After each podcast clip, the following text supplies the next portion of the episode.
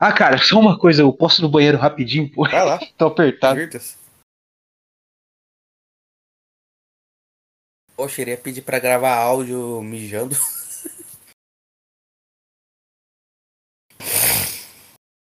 A few moments later. Opa, opa, voltei. Pô, você poderia ter gravado você mijando, cara. Cara, é da hora. Não. é, é, ia ser um barulho de cachoeira, assim, pô. Fortão, pô. Às vezes eu zoo em algum grupo ou outro que eu gravo áudio meu mijando, tipo, só o barulho do mijo, cara. Caralho. Porra. Vai se foder. Puta que pariu. Vai tomar no cu. Merda. Filho da puta. Teu cu. Porra menina. La concha de tu madre. You. É só isso. Olá a todos, mais um episódio aqui. Dessa vez com um convidado muito especial. Que eu conheci lá no canal do Homem das Cavernas. E é interessante o programa que ele faz. Cobra bem baratinho o programa, só 100 reais. Zoeira. Mas enfim, se apresente aí, Super Bra. Opa, buenas, tudo bom? E aí, você tá bem, cara? Tá de boa aí? Eu tô só com um pouco de alergia, espirrando aqui, mas estou bem. Monstro, esse é o meu monstro aí sim, cara. Oh, o nome Super Bra é vem da onde? Pô, cara, então, é o seguinte, é. é... é, Você tá ligado o Ziz, cara? O, o Ziz? Sei. Então, cara, tinha uma hora que ele ficava falando assim, ah, what the fuck are you doing, bra? Aí eu, pô, da hora, mano, esse bra aí que ele fala. Aí eu peguei e coloquei super bra, cara. é, aí é daí que saiu o nome, pô. Eu ficava até com vergonha de falar, pô. Ficava até com vergonha de falar o. essa origem aí meio obscura do nome. Que uma vez já me perguntaram, eu falei, pô, nem eu sei, pô, mas é, é daí que saiu o nome Super Bra. Meio bosta, mas tá bom, né? loucura, loucura, amigos. É, o meu nome aqui já deve ter falado algumas vezes aqui o nome do Mangusta Cash, mas é nome de helicóptero de combate.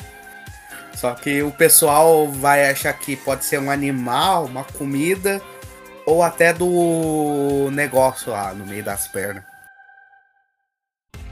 É, então, cara, o, o seu podcast, cara, uma vez eu já tinha assistido, que era com. Na vez que. Inclusive que o Thiago Saquarema, pô, foi aí, aí eu, pô, da hora. Aí eu peguei e assisti. Foi, foi da hora, pô, bom programa, bom programa. Eu não me inscrevi, cara, olha que relaxa.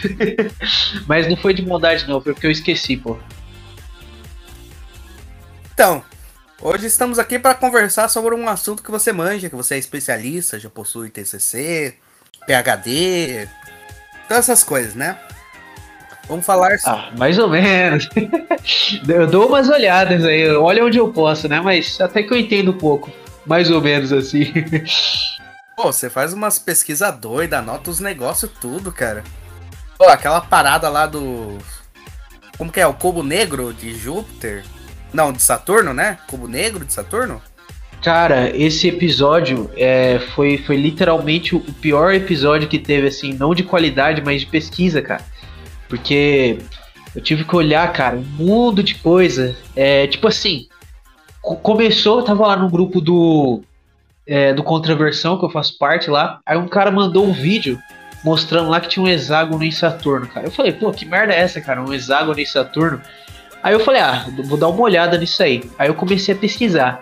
Aí eu pesquisei assim, primeiro no YouTube, cara. Aí o que eu achei eram uns vídeos do Gordão Foguetes, sabe aquele cara lá? é o Sacane, né? Do Science. Gordão. É, do Science Today lá. É, aí eu achei uns vídeos dele lá, eu falei, ah, mano, meio bosta isso aí, né? Se for só isso, então é uma merda. Só que aí eu fui mais a fundo, cara. Eu fui pesquisando, pesquisando, eu fui achando umas coisas, cara. É, cubo negro, um monte de loucura, cabala, mano. Nossa, umas coisas malucas, cara. Eu anotei tudo e tentei ser o mais sucinto possível, cara, porque aquela merda lá é uma bagunça. Tanto é que aquele tema, é, ele tinha que ter umas cinco partes, cara, para ficar completo. Porque são umas coisas assim que envolvem até cabala e você tem que buscar muito a fundo, cara. Então, loucura, cara. Então, é, a primeira vez que eu escutei sobre Cubo Negro foi de uma pessoa, o Salamandra. E, cara, eu, quando eu vi essa parada do Cubo Negro, do hexágono de Saturno, ele falou, eu fiquei tipo, caralho, meu, que viagem é essa? Eu, eu fiquei tipo, caralho. É, então, o Salamandra. O Salamandra, a gente, na época que eu ainda. Cara, tava entrando só no, no programa lá do Ratão. Eu e o Salamandra, geralmente a gente entrava junto, cara. E, e teve um dia que o Salamandra começou a falar uns negócios lá do papel higiênico os caras começaram a tirar sarro dele. Mas, pô, o Salamandra, cara, ele era doidão também, cara. Ele, ele sabia muita coisa. Inclusive, aonde você estiver, Salamandra, um grande abraço, pô. Apesar de você ser meio lelé, é, eu sou seu amigo, pô. Gosto de tu, gosto de tu, pô. Então, cara top. Pô, que história é essa do papel higiênico? Já que vamos falar sobre teoria da conspiração, fala. É, começa por essa do papel higiênico, cara. é que o Salamandra, uma vez ele entrou na live lá do Ratão e ele começou a falar, cara, eu não vou lembrar muito, mas a teoria consistia que tinha.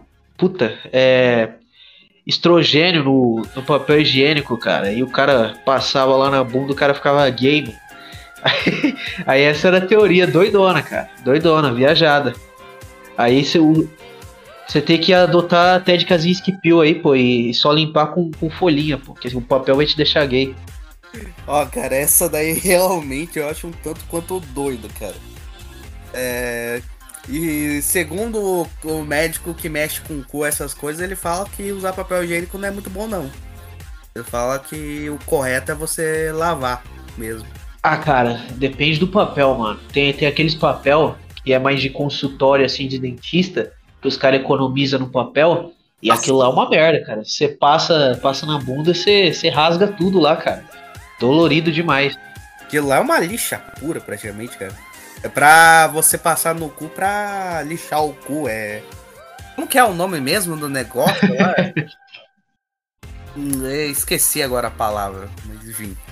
Eu até levo a sério, por exemplo, uma conspiração.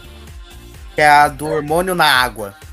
Essa eu levo a sério, essa eu Sim, creio. Cara. Que realmente. Então, essa aí, cara, tem aquele cara muito maluco da, da ideia, cara. Aquele americano lá, puta, eu esqueci o nome dele. Eu tinha que ter anotado algumas coisas aqui, cara. Eu não anotei nada. Mas aquele maluco lá do, do Infowars lá, cara. É, teve um podcast que ele participou com o Joe Rogan lá, cara. E ele que começou. É o Alex Jones? Alex Jones? Cara, eu acho que é, isso mesmo. Então, o Alex Jones, cara, ele participou de um podcast lá com o Joe Rogan lá. E ele que começou com essa história de, de é, água com estrogênio lá, com hormônio feminino, pra te transformar em mocinha. Porque segundo ele, é, na água lá, que tava os sapos lá, os sapos estavam virando gays, cara. Os sapos estavam tudo virando gay. E os caras até começou a zoar ele. Mas algum tempo depois, né, o, o número de homossexuais da região começou a aumentar, cara. Então, talvez faça certo sentido. Eu não sei se tem água com estrogênio aqui no Brasil, eu sei que tem algo com merda, né, cara? Recentemente aí no Rio de Janeiro teve esse problema. Mas com estrogênio eu já não sei. Ó, o que eu escutei sobre ter estrogênio na água é a questão é questão do mijo da mulher conter muito hormônio, principalmente porque mulher hoje em dia tá tão vagabunda que fica tomando anticoncepcional como se fosse, fosse tic-tac. E aí Obviamente que solta bastante hormônio, né? Por conta de anticoncepcional, essas bolsas aí, na urina. E isso vai pra água. E mesmo fazendo a purificação da água, né? Eles fazem a purificação da água de esgoto. Pelo menos alguns lugares, né? Não são todos. Só que essa purificação não consegue tirar esses hormônios aí. Aí fica na água. Foi a explicação que eu, que eu encontrei, mas não dá para duvidar também não. que podem colocar de propósito. Não, sim. Não, sim. Cara, eu, eu acho que essa história de hormônio na água faz muito sentido. Só que no, no episódio lá que eu também fiz lá do. Caramba, é. Dos vermes lá são demônios, cara. É, eu acho que além de da água te transformar em boiola, não é muito por causa dos hormônios, cara. Eu diria que é por causa dos vermes, cara. Pode ter lá, cara. Não sei porque eu tenho esse pensamento. É, porque é o seguinte, é, no episódio que eu fiz sobre os vermes, é, segunda teoria, você bebe lá uma, uma água zoada, ou sei lá, come uma carne cagada lá, e você ingere essa bosta. E aí ele vai pro seu, pro seu cérebro, entendeu? E dali ele começa a mandar em você. E essa teoria ela é tão viajada, cara, que eu achei algumas partes que diziam que, tipo, os bichos eram alienígenas, entendeu? Eles conseguiam controlar você e eles eram todos alienígenas. Eles tinham um complô pra acabar com a humanidade. E, e, ah, uma coisa, cara, quando você faz essas coisas de teoria, cara, você tem que ter um filtro bom, porque se você não tiver um filtro legal, vai acabar que quando você for fazer o episódio vai ficar uma merda, cara, porque vai ficar um monte de coisa viajada mesmo, umas loucuras, umas esquizofrenia, cara. Que nem esse negócio dos vermes, cara. Esse aí ficou meio esquizofrênico também. Nossa, não, os vermes. É, os vermes vão pro seu cérebro pra te deixar viado. É, como que é o verme lá que. O verme geralmente ele. Não sei qual que é o verme agora, ou qual, qual que é, não sei se é. Não sei se é a tênia. Aquele verme lá que vai. Geralmente tá no intestino, mas dependendo de como você consumir a carne, as coisas pode parar no cérebro. Não sei se é a É, cara, eu acho que é tênia, meu. Eu acho que é tênia, sei lá, essa bosta aí mesmo. Eu sei que essa teoria é loucura, cara. Loucura, loucura, loucura. Nossa, é... os vermes te tornar viado é viajado. Eu, eu concordo mais com a ideia do, do hormônio na água do que dos vermes. é, se você parar pra pensar, até que faz mais sentido mesmo. Mas, né, tá aí. Sei lá, eu acho que o verme iria destruir seu cérebro, né? Não iria. Ah, vou tornar esse cara viado. Então, é porque é o seguinte, segundo a teoria, o, o verme ele faria você se atrair por outro cara que tem verme, entendeu? Mas eu acho meio viagem também, cara. Não levo muito a sério. Não. Agora que eu parei para pensar, isso é totalmente esquizofrênico, cara. É porque assim, se você parar pra olhar na história, é, a história do homem assim, a, a figura da, da cobra, né? A figura do verme, assim, ela geralmente é combatida, né? Em todas as mitologias. Tem a Medusa que é combatida, tem o diabo que, que virou que virou cobra lá pra zoar com a Eva, tem todas essas coisas. Então, essa figura do verme, da cobra, ela é sempre combatida, entendeu? Então, é por isso que tem essa teoria que diz que essas criaturas, os vermes, eles seriam demônios, entendeu? Ou pelo menos assistentes, sei lá. Mas é meio loucura se você parar pra pensar. A questão é que a deformidade que eles causam, né, se você for procurar aí alguns animais silvestres que acabaram tendo verme, cara, é uma deformidade assim zoada que eles acabam causando. E sei lá, cara. O que deixa essa teoria assustadora é a questão do rato também. Porque o rato, quando ele não tem verme, geralmente quando ele sente o cheiro do gato, ele foge. Mas um rato com verme, ele não foge, cara. Ele fica lá parado esperando a morte, porque o verme, ele sabe que o gato é um hospedeiro muito melhor do que o rato, entendeu? Então, é aí que tá meio bizarra a coisa. Essa loucura, loucura. Oh, você até falou sobre cobra, eu só fico pensando agora. Aqui um outro momento mais esquizofrênico sobre o símbolo da medicina.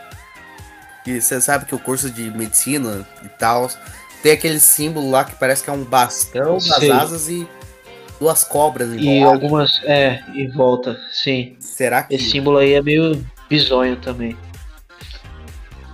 É, será que teria algum significado oculto? Farmácia também tem uma. Tem, tem uma cobra aqui num, numa taça, alguma coisa assim. Caramba, cobra na taça no farmácia, isso aí eu nunca vi, mano. isso aí eu nunca tinha visto, não. Eu tô pesquisando aqui os símbolos de alguns cursos aqui envolvendo é, essa coisa mais biológica e o símbolo geralmente tem cobra. É porque é porque isso aí eu acho que tem uma origem, né? Querendo ou não, acaba tendo essa origem. É... Não, é, não é alquimia que fala, cara. Ou é alquimia? Não, não sei dizer, Pode cara. ser alquimia. Mas a questão é. A questão, é, também. A questão é que nos tempos mais antigos, né, o veneno da cobra, essas coisas, eles acabavam sendo usados. Tanto é que tinha aqueles caras que receitavam lá, bem, nem tão antigamente, cara, até na época dos nossos avós, assim, bisavós, do cara falar, ah, pega um veneno de não sei o que e toma algumas doses por dia pequena para você criar resistência, então talvez tenha a ver com isso. Mas eu posso estar tá viajando legal, cara, porque eu tô só especulando aqui. É, aqui é tudo completamente especulação, tá? Nada aqui que a gente tá falando é verdade, entende?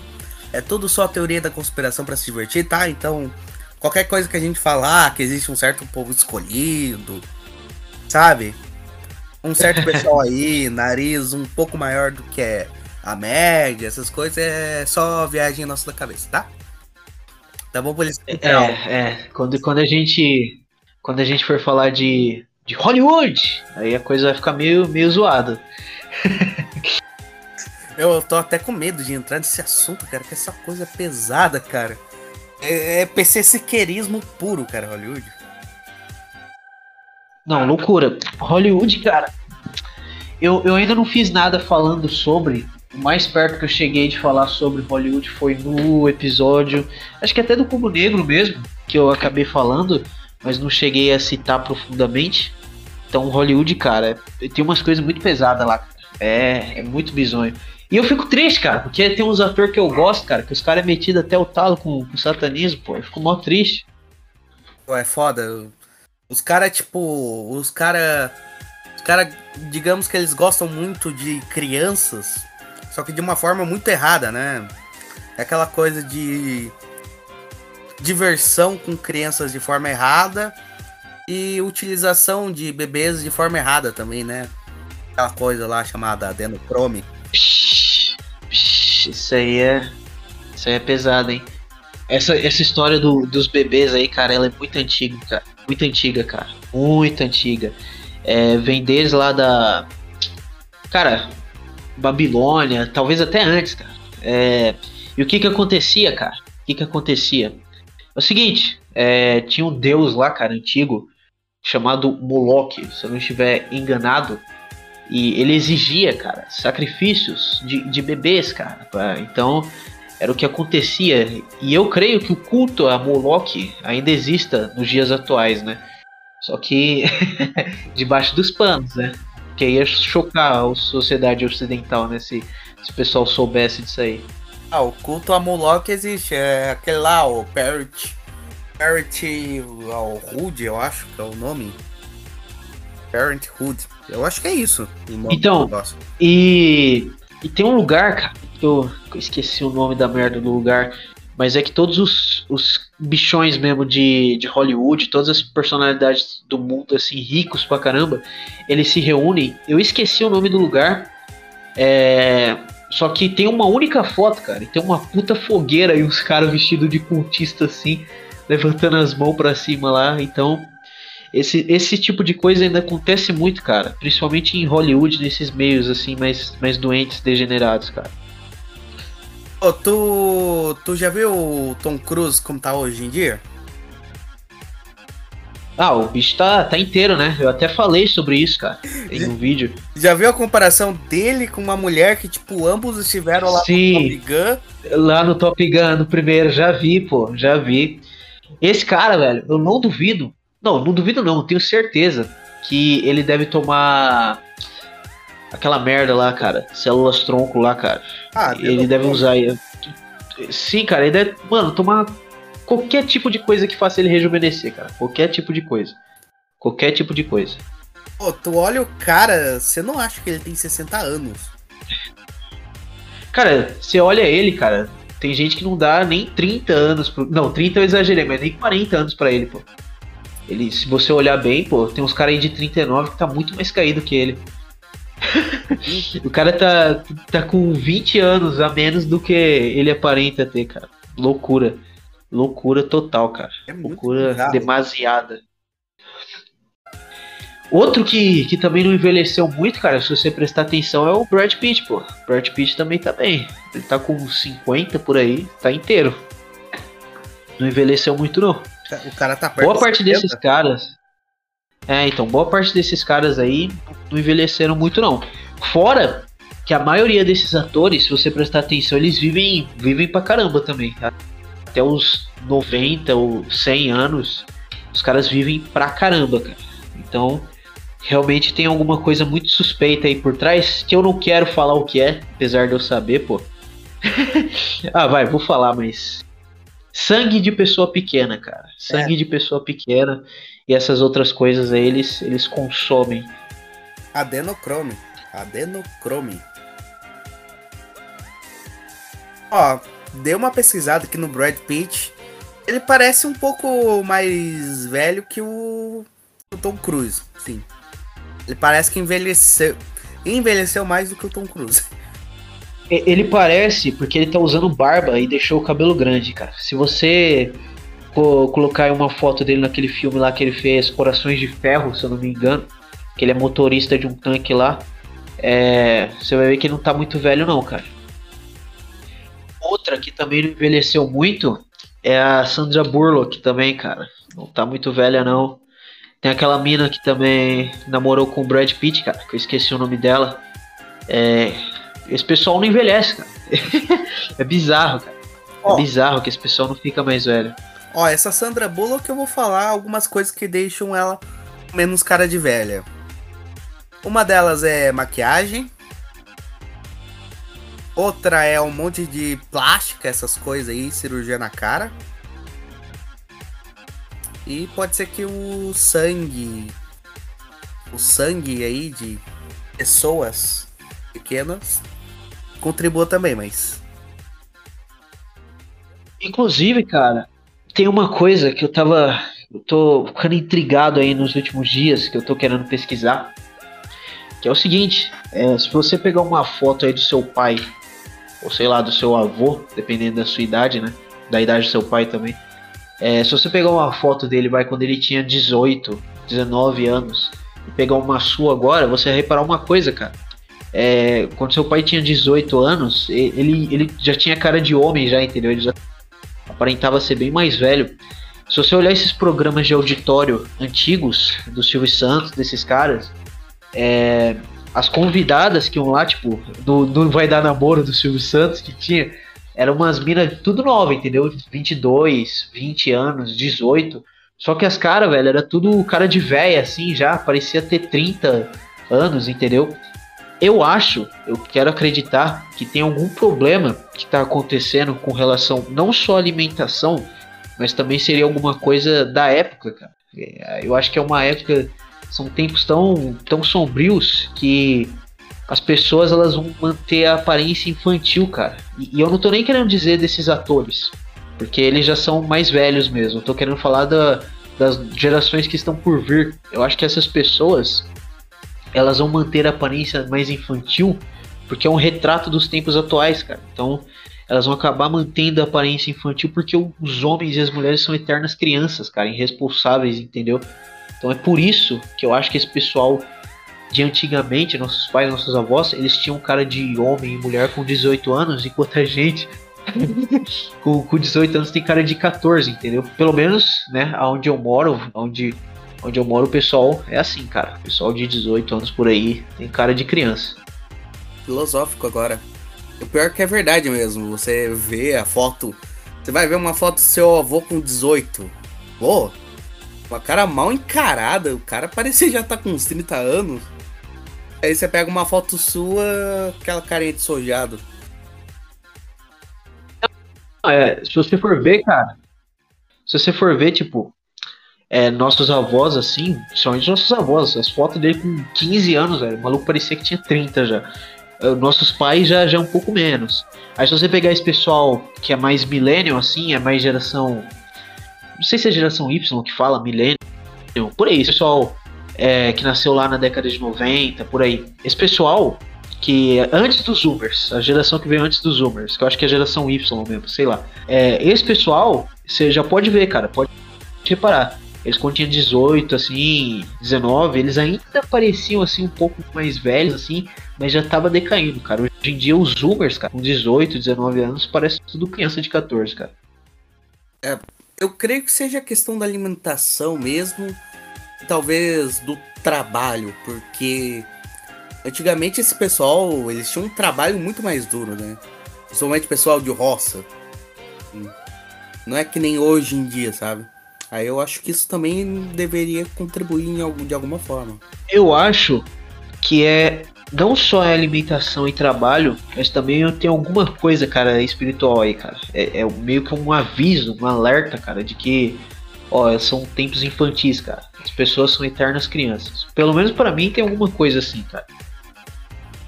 Ah, essa coisa de eterna criança é tão foda que tem gente querendo fazer a adolescência durar até os 30 anos de idade, cara.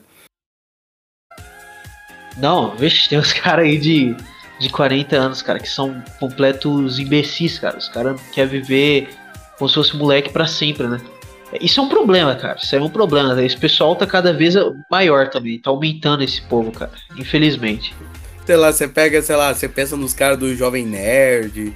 Você pensa no Supla. Nossa, cara, Supla. Supla é bizarro, cara. Pô, pior que eu gosto do Supla, meu. eu gosto, pô. Ele é engraçado. Ele canta aquela música lá, é, é bom. Não, mas realmente, aqueles caras do Jovem Nerd, eles são um retrato disso, né? Os caras que, que querem viver uma vida de criança para sempre, né? Querem, querem ficar vendo filminho de super-herói, ficar, sei lá, comprando um brinquedinho. Isso tá cada vez maior, cara. Isso aí tem muito dessa influência também, né? Geekzinha que chegou. Eu, eu cara, eu tenho raiva disso, cara. Eu tenho raiva. Peço perdão aí para quem é, é nerdola, tudo. Mas eu tenho raiva desse pessoal nerd, cara. Eu não sei porquê. Tudo bem se assistir seu filme em paz, cara, mas ficar enchendo o saco dos outros, pelo amor de Deus.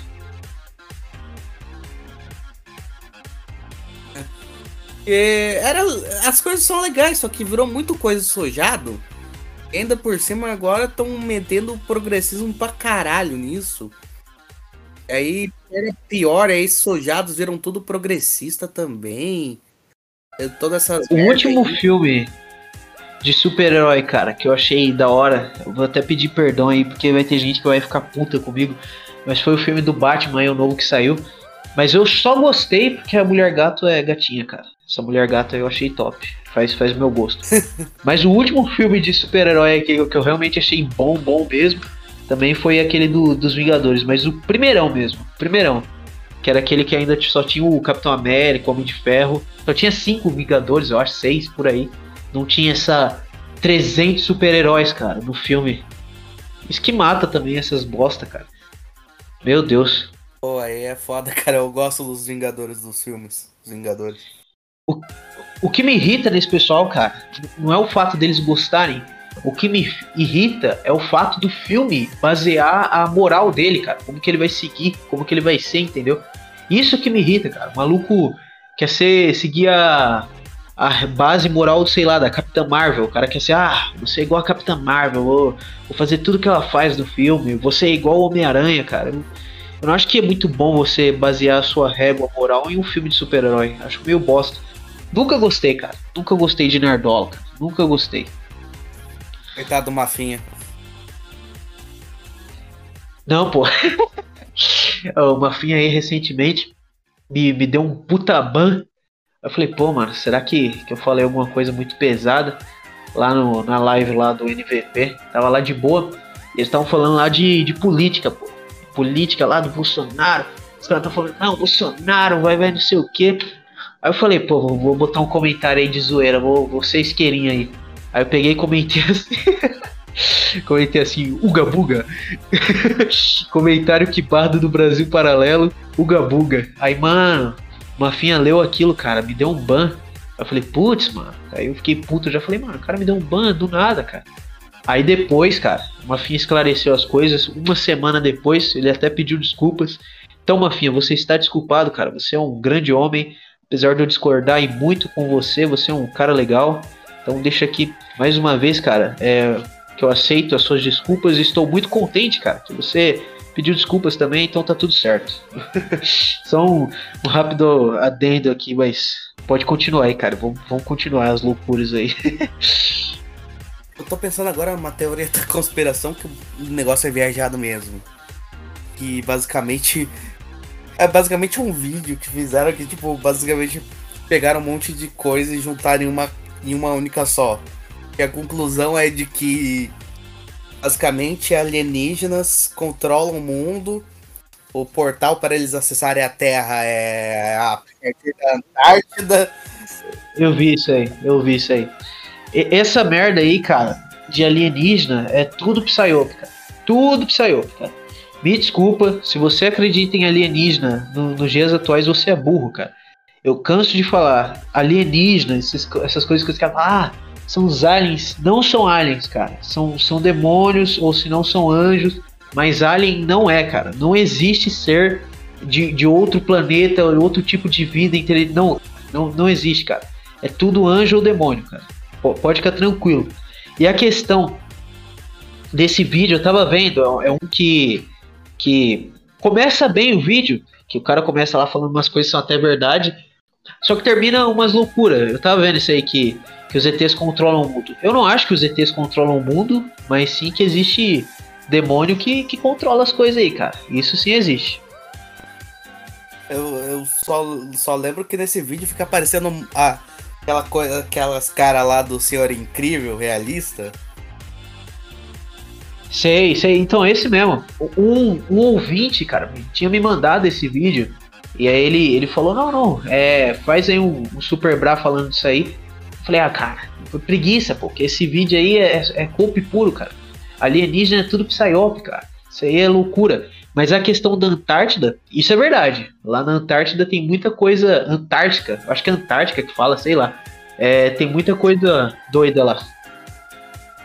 É, então, sabe por que eu, eu falo Antártica, cara? Porque no lugar onde eu li, tava escrito Antártica, cara. Agora eu tô com isso na cabeça. Eu sempre falei Antártica toda, mas no lugar onde eu li tava An- Antártica, cara. Eu fiquei puto, fiquei puto com isso aí. Mas a questão da, da Antártida é, é o seguinte: lá é, existe uma grande chance, cara. Pelo menos é o que os caras falam, né? De ter uma civilização perdida lá, cara. É, isso aí é, é porque lá antes, bem antes mesmo, era uma grande floresta, cara. Antártica. Só que aí, come... Antártica, Antártica, sei lá, começou a congelar. E aí agora, os caras estão todos indo pra lá. Inclusive, o, o Brasil, cara, tem uma base lá, ou tinha pelo menos. Todos os países da América do Sul, os maiores tinham. Tipo, o Chile tinha uma base lá, junto com a Argentina, não me engano. E agora estão querendo tirar essas bases, cara. É, e a China tá de olho na, na Antártida e os Estados Unidos também estão querendo lá, ficar lá.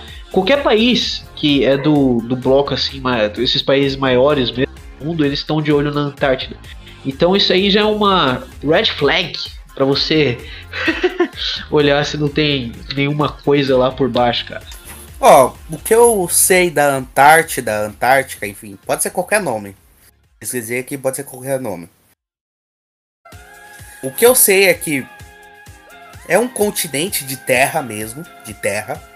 Ele não é um continente só de gelo, ele é de terra, o gelo cobre. E que, obviamente, por ser um continente de terra, vai ter muito recurso natural lá. Principalmente debaixo da terra. Lá você pode encontrar petróleo, você pode encontrar ouro, outros tipos de metais. Então, é, seria legal explorar lá, né? Digamos assim. Sim, tem uns caras malucos que eles falam que Atlântida tá lá embaixo, cara, mas isso aí eu já acho loucura, não sei porquê. Mas a questão de Atlântida, Atlântida em si, se Atlântida existiu ou não, eu acredito que existiu, cara. Eu acredito que existiu. Porque os relatos são diversos, entendeu?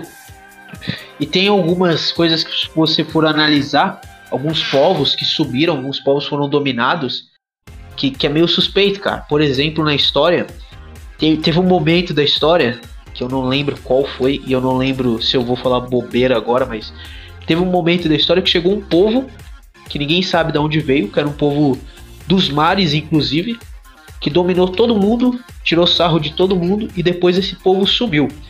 Então, sei lá, cara, eu acho que, que esse povo aí era de lá. Não sei, eu tenho essa, esse pensamento comigo. Ah, sobre a Atlântida, é, você comentou sobre estar na Antártica. Eu acho que não tá lá, primeiramente. Eu acho um tanto quanto difícil. É porque parece que a Atlântida era muito relato dos gregos, né? Então, provavelmente é algo mais próximo ali à Europa, né? Pra, tá, pra estar presente. É, é. Eu, o pessoal que fala dizem que fazia lá mais ou menos e ficava na região ali dos países mais do Mediterrâneo, entendeu? Então ficava ali por aí entre entre não, mas perto de Espanha, Portugal, é, a própria Itália, ficava naquela região mais dos países do Mediterrâneo. Se é verdade ou não, eu já não sei, mas é o que falam. É o que falam. Eu, eu particularmente, cara, tendo a acreditar em, em Atlântida, cara. Não, não sei porquê, mas eu tendo a acreditar. Outra coisa que é pouco falado é, é, o que aconteceu recentemente, cara, quando os Estados Unidos pisou no Iraque, cara. É, o que eles fizeram lá, cara, no Iraque, na, na Síria, nesses países, é, tá mais que claro que foi uma queima, cara, de arquivo histórico, foi uma destruição do, do patrimônio é, histórico desses povos, né, que remonta desde os tempos da Babilônia. Só que a questão é, eles além de roubarem ouro lá, eles têm algumas coisas assim meio suspeitas, né? Por exemplo, quando o ISIS, né, o Estado Islâmico lá, esse pessoal doido, eles começaram a destruir um mundo de, de monumento histórico, cara, sem, sem motivo nenhum, falando que era coisa de Deus pagão. Mas eu duvido, cara. Aquilo lá foi a mando da CIA, cara. Inclusive o pessoal fala pouco, mas boa parte desses grupos é, extremistas islâmicos, radicais islâmicos, é, são cria da CIA, cara. Então, é, tá tudo interligado aí, tá tudo interligado. De fato é cria da CIA, esses grupos terroristas. Até a Al-Qaeda teve apoio dos caras. Eu acho que lá no Afeganistão, quando. O, o próprio Talibã, o próprio Talibã foi, foi cria dele. O Talibã, quando o Afeganistão tava, tava na mão da Rússia e os americanos estavam putos, falaram, mano, não tá certo isso. Aí eles criaram lá o Talibã, os caras conseguiu, se eu não me engano, eles conseguiu chutar os russos dali, eu não lembro o que, que aconteceu. Só que aí depois o Talibã se voltou contra os Estados Unidos. Então eles criaram aquilo e, e, acabaram se ferrando depois, cara. E hoje quem manda lá no Afeganistão é o Talibã, cara. É, pô, tem até uma parada que falam lá do que tinha lá no Afeganistão, lá quando tava domínio dos Estados Unidos. Lá dos caras lá que, tipo. Mexi, faziam coisas que o pessoal de Hollywood faz. Ah, sei, sei. Não, realmente, isso aí tinha. Tinha pra caramba. Tanto é que o, o Talibã ficou puto com esses caras. Mandou esses caras tudo, tudo pro churrasco. E aí, os americanos pularam fora de lá. Só que antes de sair de lá, né? Eles não saíram com as mãos abanando, né, cara? Levaram um monte de merda que tinha lá, ouro, qualquer coisa lá que eles podiam achar que tinha algum valor, eles levaram. É. E o. E o avião do. do. do, Epps, do Epstein? O que você acha do avião dele? Ah, Lolita Express. Ah, sei. Ah, cara. eu acho que isso aí é, é só a ponta do iceberg, cara. É, eu acho que ele tinha muita influência. Os caras pegaram ele, né? Os caras começaram a, a pegar ele e dizem, né, que ele morreu, mas eu não creio nem que ele morreu, é, nem que foi churrasco. Eu acho, cara, que esse malandro ainda tá vivo em alguma ilha aí deserta no mundo, porque se queimassem ele, se levassem ele, ele ia jogar um monte de gente no fogo. Porque o cara, quando ele tem a influência que ele tem, ele conhece as pessoas que ele conhece, ele tem as fotos que ele tem, cara. o maluco tinha uma foto que era o.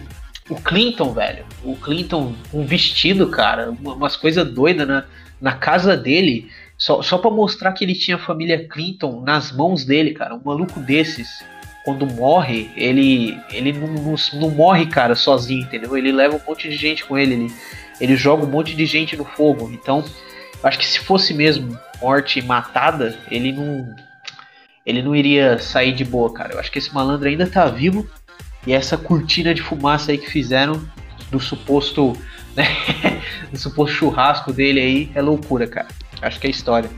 Ah, cara, tá vivo eu ainda. acho que devem ter apagado o cara, porque o suposto churrasco dele tá muito na cara que não foi churrasco, foi foi alguma outra pessoa churrascando ele.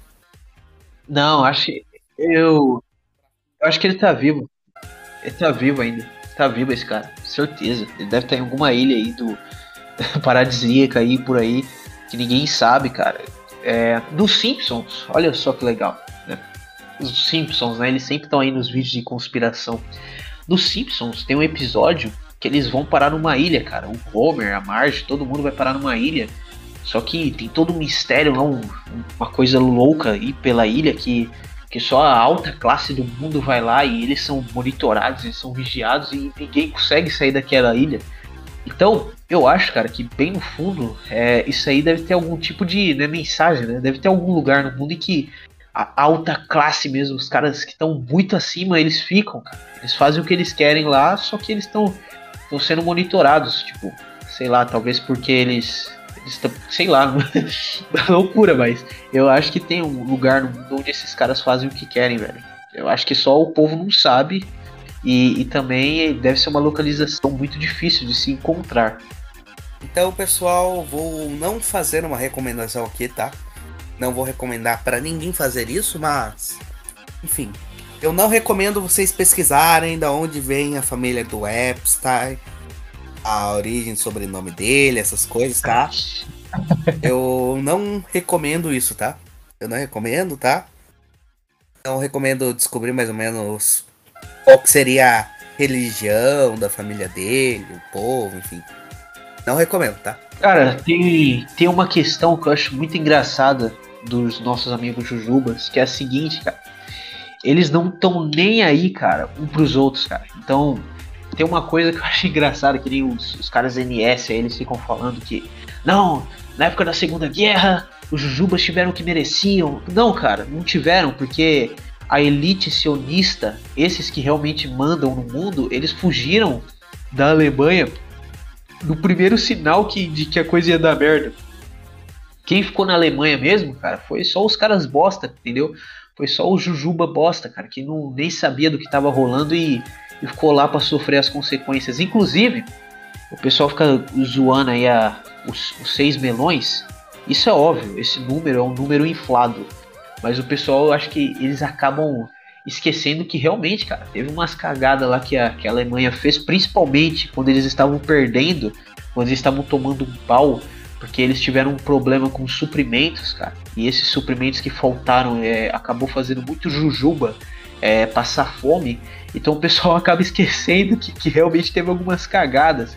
Né? Não é no nível que nem Hollywood mostra, né? Que, nossa, os caras eram cruéis, assim, mas no finalzinho teve algumas cagadas aí que os, alemães fizeram que, que foi meio zoado, pelo menos no quesito humanista né, da coisa, né?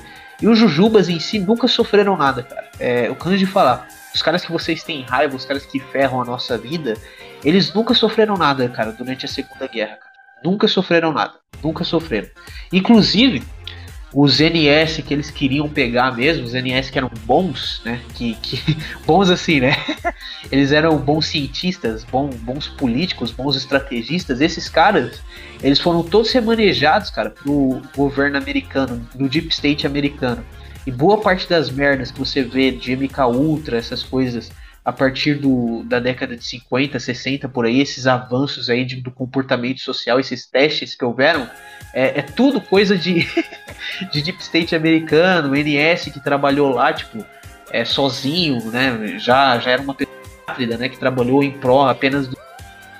Então essa, essa coisa assim de que os NS assim eles, eles fizeram lá os seis melões é mentira, mas a gente não pode nunca deixar de lado, cara, que boa parte das merdas que tem hoje é graças a esses caras aí do NS que foram remanejados pro, pro Deep State americano. O pessoal esquece disso. É, alguns aí estiveram envolvidos na criação lá da a bombinha de cogumelo, né?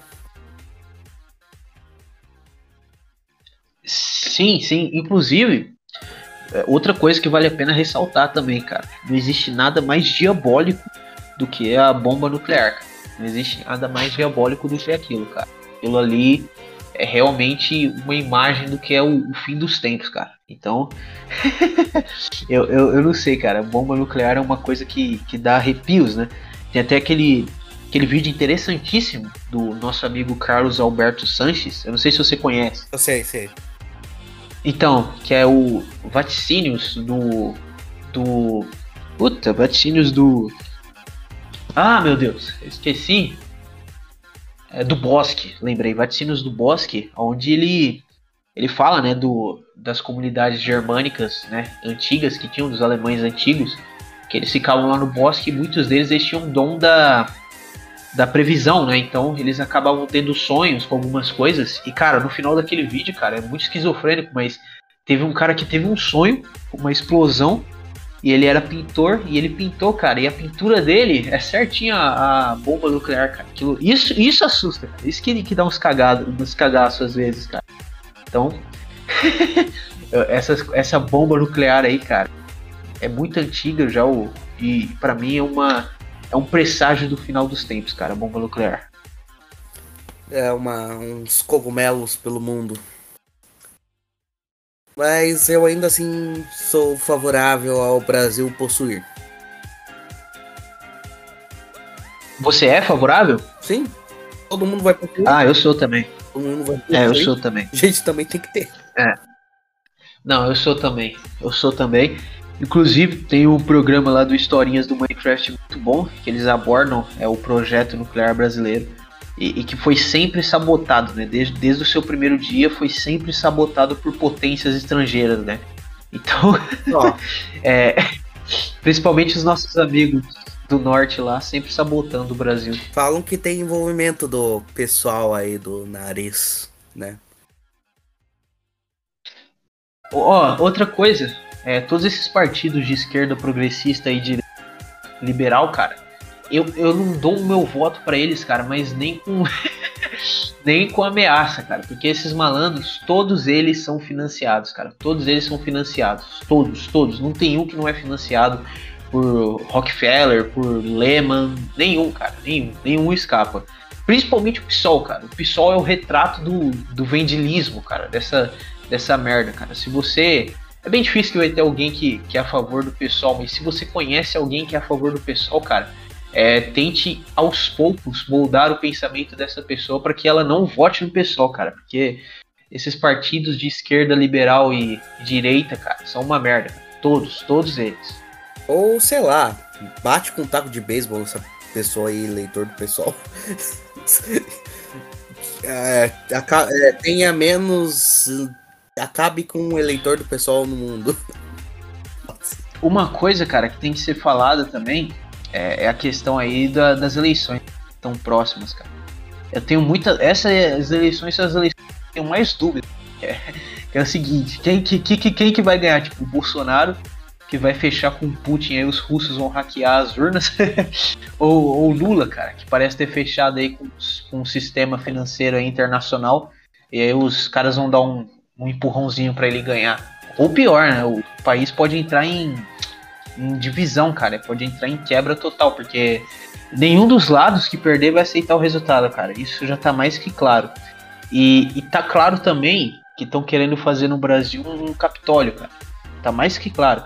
E principalmente eles querem fazer com os bolsonaristas. Então, esse Capitólio tem duas datas que, que para mim pode acontecer. Uma é antes da eleição, que seria 7 de setembro, é porque na, no ano passado teve todo o peso dessa data. Eu acho que o pessoal do Bolsonaro não ia deixar passar de novo.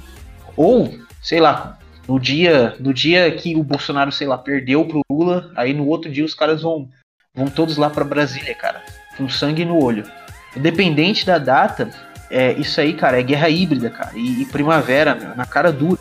Porque aí eles vão usar o grupo do Bolsonaro, esse pessoal que apoia o Bolsonaro, eles vão usar ele como é, massa de manobra, esse pessoal aí, os bolsonaristas.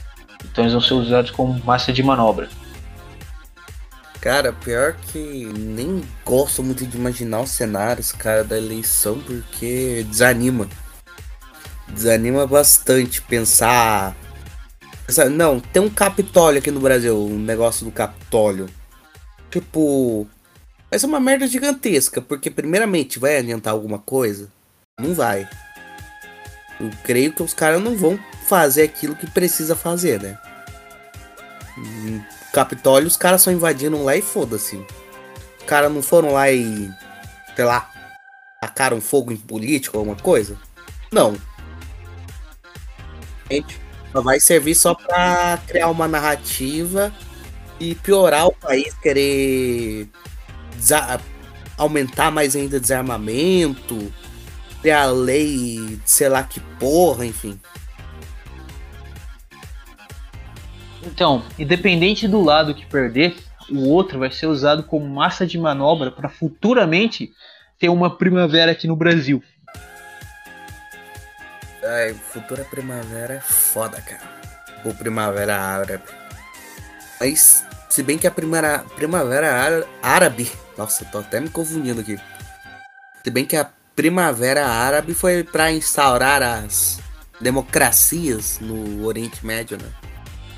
Aqui, no caso, já temos uma democracia, né? De certa forma. Então, Cara, aqui no caso, é, não seria para instaurar uma democracia liberal, mas sim para instaurar um governo pró-democracia liberal, entendeu? Porque o que, que acontece? Aqui sempre teve isso de democracia e tal. Mas a maioria dos governos que entra, cara, eles não seguem as pautas que, que os caras de lá de cima, os caras do norte, querem que a gente siga. Então, cara, é, aqui eles querem muito colocar um cara que nem o Sérgio Moro, um cara que nem aquela Simone Tebet lá, cara, ou sei lá, outro cara assim meio bosta. Ah, um cara que nem o Geraldo Alckmin, um cara desse nível, entendeu? Porque é isso que eles querem, um cara que seja totalmente pró-sistema, entendeu? Que seja totalmente pró-sistema liberal, internacional, entendeu? É, esse pessoal aí é complicado. Colocar, sei lá. Imaginem, Kim Kataguiri presidente e Tabata Amaral vice. Nossa, cara. É, então, o MBL é um exemplo Não, cara, grotesco disso aí. O- os caras do MBL, eles, eles faziam live, cara. E, as lives dos caras, tipo, tinha mil malandros assistindo, só que não parava de chover superchat, entendeu, cara? Que, que live de merda que é essa que tem mil caras assistindo e chega um superchat de 500 reais toda hora, entendeu? Então, os caras do MBL têm financiamento estrangeiro, isso tá mais que claro, isso aí eu acho que tá até assumido, na real, eles falam disso aí numa boa. E esses caras aí, eles têm um projeto de poder neoliberal, esses caras do MBL. O problema é que liberalismo, essas coisas assim, nunca foi muito a praia do, do pessoal aqui no Brasil. É, liberalismo. Puta que pariu, cara. Tem um ódio liberal. Mas vamos voltar às teorias da conspiração, porque senão. Vou ficar só no ódio. Pensar naquela carinha do Kim Kataguiri tomando um, um soco, cara. Nossa. Um ódio desse pessoal liberal, cara. Ah, esses caras aí são intancáveis, né? Aquele Kim Kataguiri lá com, com cara de Vietcong, ninguém tanca, cara. Nossa, intancável, cara. Ah, uma teoria aí. É o seguinte, ah, esse vício de linguagem que a gente tem de ficar falando intancável, né? Ele vem daquele meme lá, intancável o Bostil. Esse meme é o seguinte, cara. É... Tem gente que diz que esse meme ele tem uma origem meio suspeita, cara. Tem uma origem meio, meio zoada. E por que ele teria essa origem? É o seguinte, eles querem pegar a juventude, né? A juventude que tá meio que mergulhada em algumas pautas liberais. E eles querem fazer com que esses caras tenham raiva do próprio país, entendeu? E comecem a trabalhar contra o país. Eu não sei se é verdade, eu já fiz um vídeo falando sobre isso. A questão é, quando começou, eu fiquei reclamando disso aí. Aí os caras falavam, não, ô, você tá louco? Você tá louco, Superman? Mano, nada a ver, cara. Isso aí é loucura sua, entendeu? Você tá zoando. Isso aí é, é coisa da bolha, velho. Você tá viajando. Só que agora tem vídeo do Nando Moura, cara, falando como que tanca esse país, não sei o que. Deve ter liberal aí falando a rodo como que tanca o Bostil. Então, esse meme agora ele se tornou viral, cara. Então, pra mim sempre foi uma estratégia, cara, isso aí. Eu nunca deixo de acreditar. Ó, eu não acho que seja estratégia nenhuma, porque vamos falar a verdade. O próprio. O próprio Bochil faz com que o negócio seja intancável, tipo. A política, sabe? O Estado brasileiro faz com que seja intancável, Eu- entende? Eu, eu entendo o que você quer dizer, entendo o que você quer dizer, sim, entendo. Só que sei lá, cara, eu, eu, eu, sou, eu sou meio. Eu sou nacionalista, assim, cara, num nível que, que chega a ser chato, cara. Eu sou um daqueles nacionalistas chato lá, que, os- que não gosta que, de nada que, que os caras fiquem zoando o país, eu fico meio puto. Eu sou um desses, cara. Então, Acho que eu tenho esse lado assim meio, meio chato com esse meme por causa disso, mas eu ainda acho meio suspeito esse meme, cara. Não sei porquê. Ah, eu. Eu. Eu. Não sei, eu só sei que é engraçado. O meme, o meme em si é engraçado porque é o intancável. Simplesmente intancável Bostil. É a imagem de um pitbull shapeado, cara. Não, isso é bom, cara. Isso aí é bom, mas.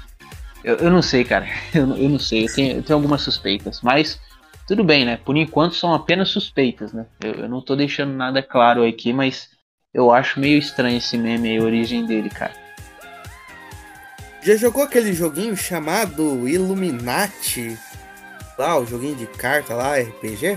Ah, sei, sei, tô ligado nesse jogo, né? Que diz que tinha várias previsões do que, que ia acontecer, né?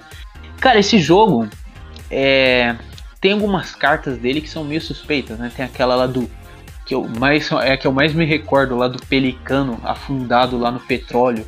E que alguns anos depois saiu a foto lá do Pelicano afundado no petróleo na vida real. Né, e o pessoal ficava comparando com essa carta.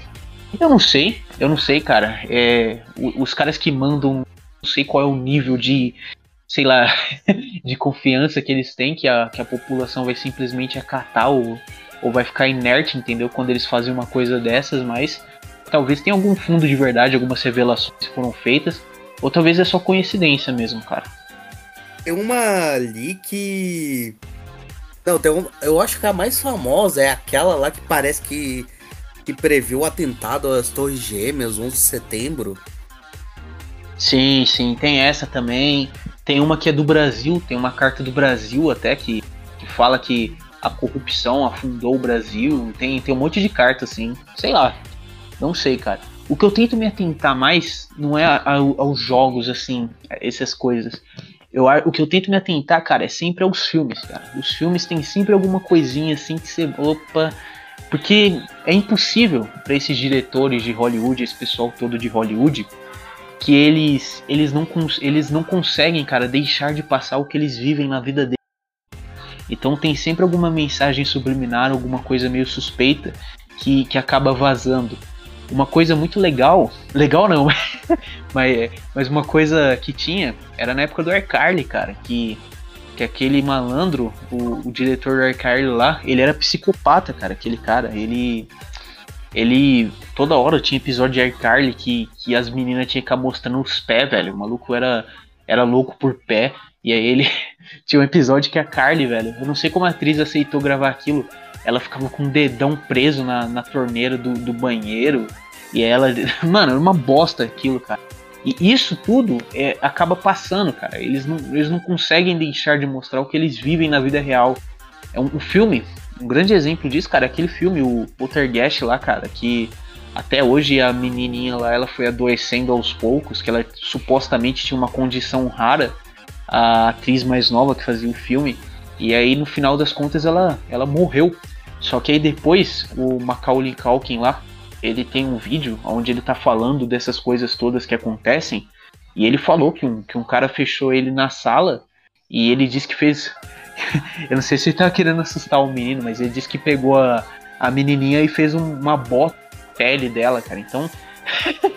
São umas coisas tão bizarras assim que você vai ficando, mano, esses caras têm alguma coisa por trás, cara. Outra coisa que você tem que olhar também são essas crianças, cara, de filmes mais antigos que boa parte delas acaba afundada em droga ou sei lá, ficando maluca da, das ideias, cara, porque os caras realmente faziam isso com as crianças, cara. Eu, eu, consigo pensar em toda essa princesinha Disney, sabe? De série de Disney. Tipo, vamos pegar o um melhor exemplo: Miley Cyrus, que era a Hannah Montana. Veja o que virou, cara. Ah, isso aí é MK Ultra. Isso aí é MK Ultra na cara dura, na cara larga. É, a pessoa vai, vai ficando psicopata com o tempo, porque ela vai sofrendo testes, vai, vai sofrendo estímulo, vai sendo exposta a certas coisas que ela não deveria ser exposta, e aí acaba acontecendo o MK Ultra, cara. Ela fica louquinha das ideias. Aí já viu. já puxando papo pro MK Ultra, eu. É que eu não sei muito bem falar sobre MK Ultra, mas. é uma pessoa que dizem que foi vítima disso. Que dizem até que muito das loucuras do cara, dos atentados que ele cometeu, enfim. do cara lá dos Correios, é muito por conta dessa MK Ultragem que ele sofreu, né? O Ted Kaczynski. Você acha que ele sofreu MK Ultra? Eu não só acho, como eu tenho certeza que ele sofreu MK Ultra, cara. A questão é, todo mundo hoje em dia tá exposto a algum certo estímulo, alguma certa loucura, cara. Por exemplo, um dos maiores estímulos que tem, cara, é lá quando, quando você era criança, cara. A sua, a sua infância, né? Quando foi a primeira vez que você ficou meio, meio pra cima, assim, você ficou meio feliz, cara? Não, não foi assistindo Os Incríveis? Naquela cena totalmente desnecessária que, tipo, a mulher incrível, ela, ela, ela bunda na, na tela, cara. Tipo, aquilo é um desenho infantil, não era para ter aquilo, entendeu? Mas esses estímulos, essas coisas, essas mensagens que vão passando, é, aos poucos, cara, vai corroendo a mente. Então tá todo mundo exposto em algum certo nível a esse tipo de loucura. A questão é, tem algumas pessoas, por exemplo, atrizes, é, esse pessoal mirim, ator mirim, ou até o Ted Kaczynski, que era um cara de, de QI muito elevado, tem algumas pessoas que acabam sofrendo mais com isso, porque elas realmente são selecionadas e acabam sofrendo testes, cara. Elas acabam sendo expostas a esse tipo de comportamento, a esse tipo de estímulo, né? É aquela coisa do laranja mecânica, que o cara ele entra lá naquela sala e forçam ele ver um monte de coisa, entendeu? É esse tipo de coisa que acontece com eles. Mas isso tudo é estratégia para quebrar o emocional da pessoa e conseguir controlar ela, cara. Conseguir fazer ela um suposto agente, cara. É, até nos documentos, né, da, do MK Ultra tinha isso, de um cara tá normal na rua, andando normal na rua, vivendo. E no outro dia ele era um louco, era um psicopata, fazia um atentado. E se você reparar isso bem na sociedade americana, é o que mais acontece, cara. Num dia o cara é um, é um fanboy, que nem foi o, foi o maluco que fez o último atentado aí, era um fanboy. E no outro dia ele, ele tá fazendo atentado em escola de criança, cara. Porque ninguém sabe. Mas eu acho que é algum tipo de sinal, algum estímulo final, talvez uma ligação, algum, alguma coisa que a pessoa vê que deixa ela disposta a fazer isso, entendeu? Ó, eu já acho que ele era um tanto quanto sequelado só pelo fato de ser fanboy, cara. É, sim, mas o, o que levou ele a ser fanboy, entendeu? É. é. É esse tipo de coisa, é esse tipo de loucura. Um abraço, Pixel. Coitado do Pixel. ah, só, só gostaria de fazer uma observação. A senhora incrível, mulher elástica, é gostosa pra caralho. Puta que pariu, cara. Milf, cabelo Não, curto, então. Puta que pariu, cara. Então, essa questão, ela realmente é. Ela realmente é. Só que qual é a necessidade, entendeu? Se você for olhar os outros personagens, tipo, tem a Violeta lá, mas ela é normal. Tem, tem um Senhor Incrível, só é forte, mas também é normal. Tem um Flash, mas ela tem aquela coisa estranha, né? Então, isso que vai. Essas coisas que vão te deixando meio lelé da cuca, cara. É. Você conhece aquele projeto lá, o Harp? Já ouviu falar nele? De controle do clima? Se eu não Exatamente. tô enganado? Que pode causar até Esse mesmo?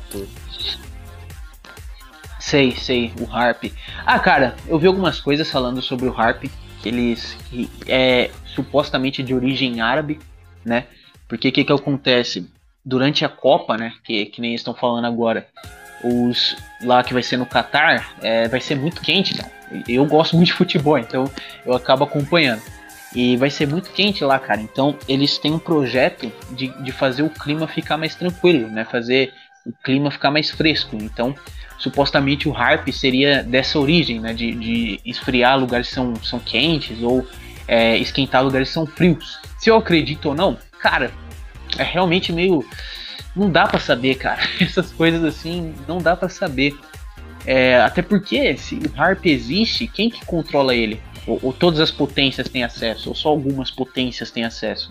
Não, não dá pra saber, cara. um negócio bem doido, assim, tipo, caras conseguir controlar o clima e conseguir controlar a questão de terremoto também, sabe? Ó, o terremoto causado aqui no Japão foi causado pelo HAARP, que, tipo, é um, é um é um é uma ideia assim, é negócio do HAARP. Uma coisa meio suspeita foi Fukushima, cara. Fukushima o pessoal fala pouco. Mas Fukushima aconteceu em uma época que o Japão finalmente economia japonesa tava finalmente começando a engatinhar, porque é meio engraçado, né? O, cara que é brasileiro, né? O cara vive no Brasil, toda hora uma crise diferente. Mas o que acontece no Japão é o seguinte, a economia deles está estagnada, cara. Há quase há duas décadas.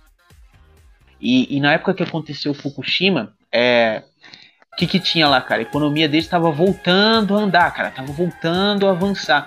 Só que aí, cara, aconteceu Fukushima, né? Aquela usina toda explodiu, zoou tudo.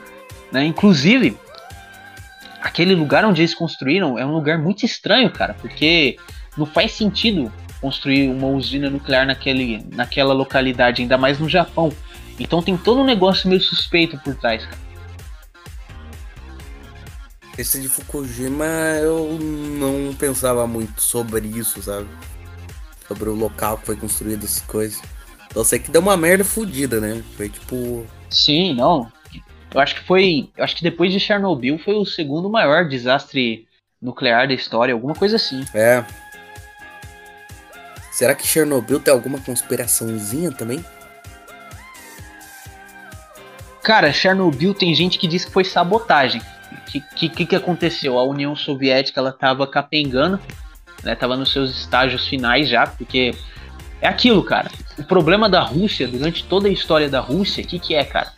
A Rússia expande, expande pra caramba. Mano, é a Rússia, a história toda da Rússia é isso, cara. Ela se expande, só que aí chega um nível que ela se expandiu tanto que ela não consegue mais administrar, cara, e ela tem que retroceder.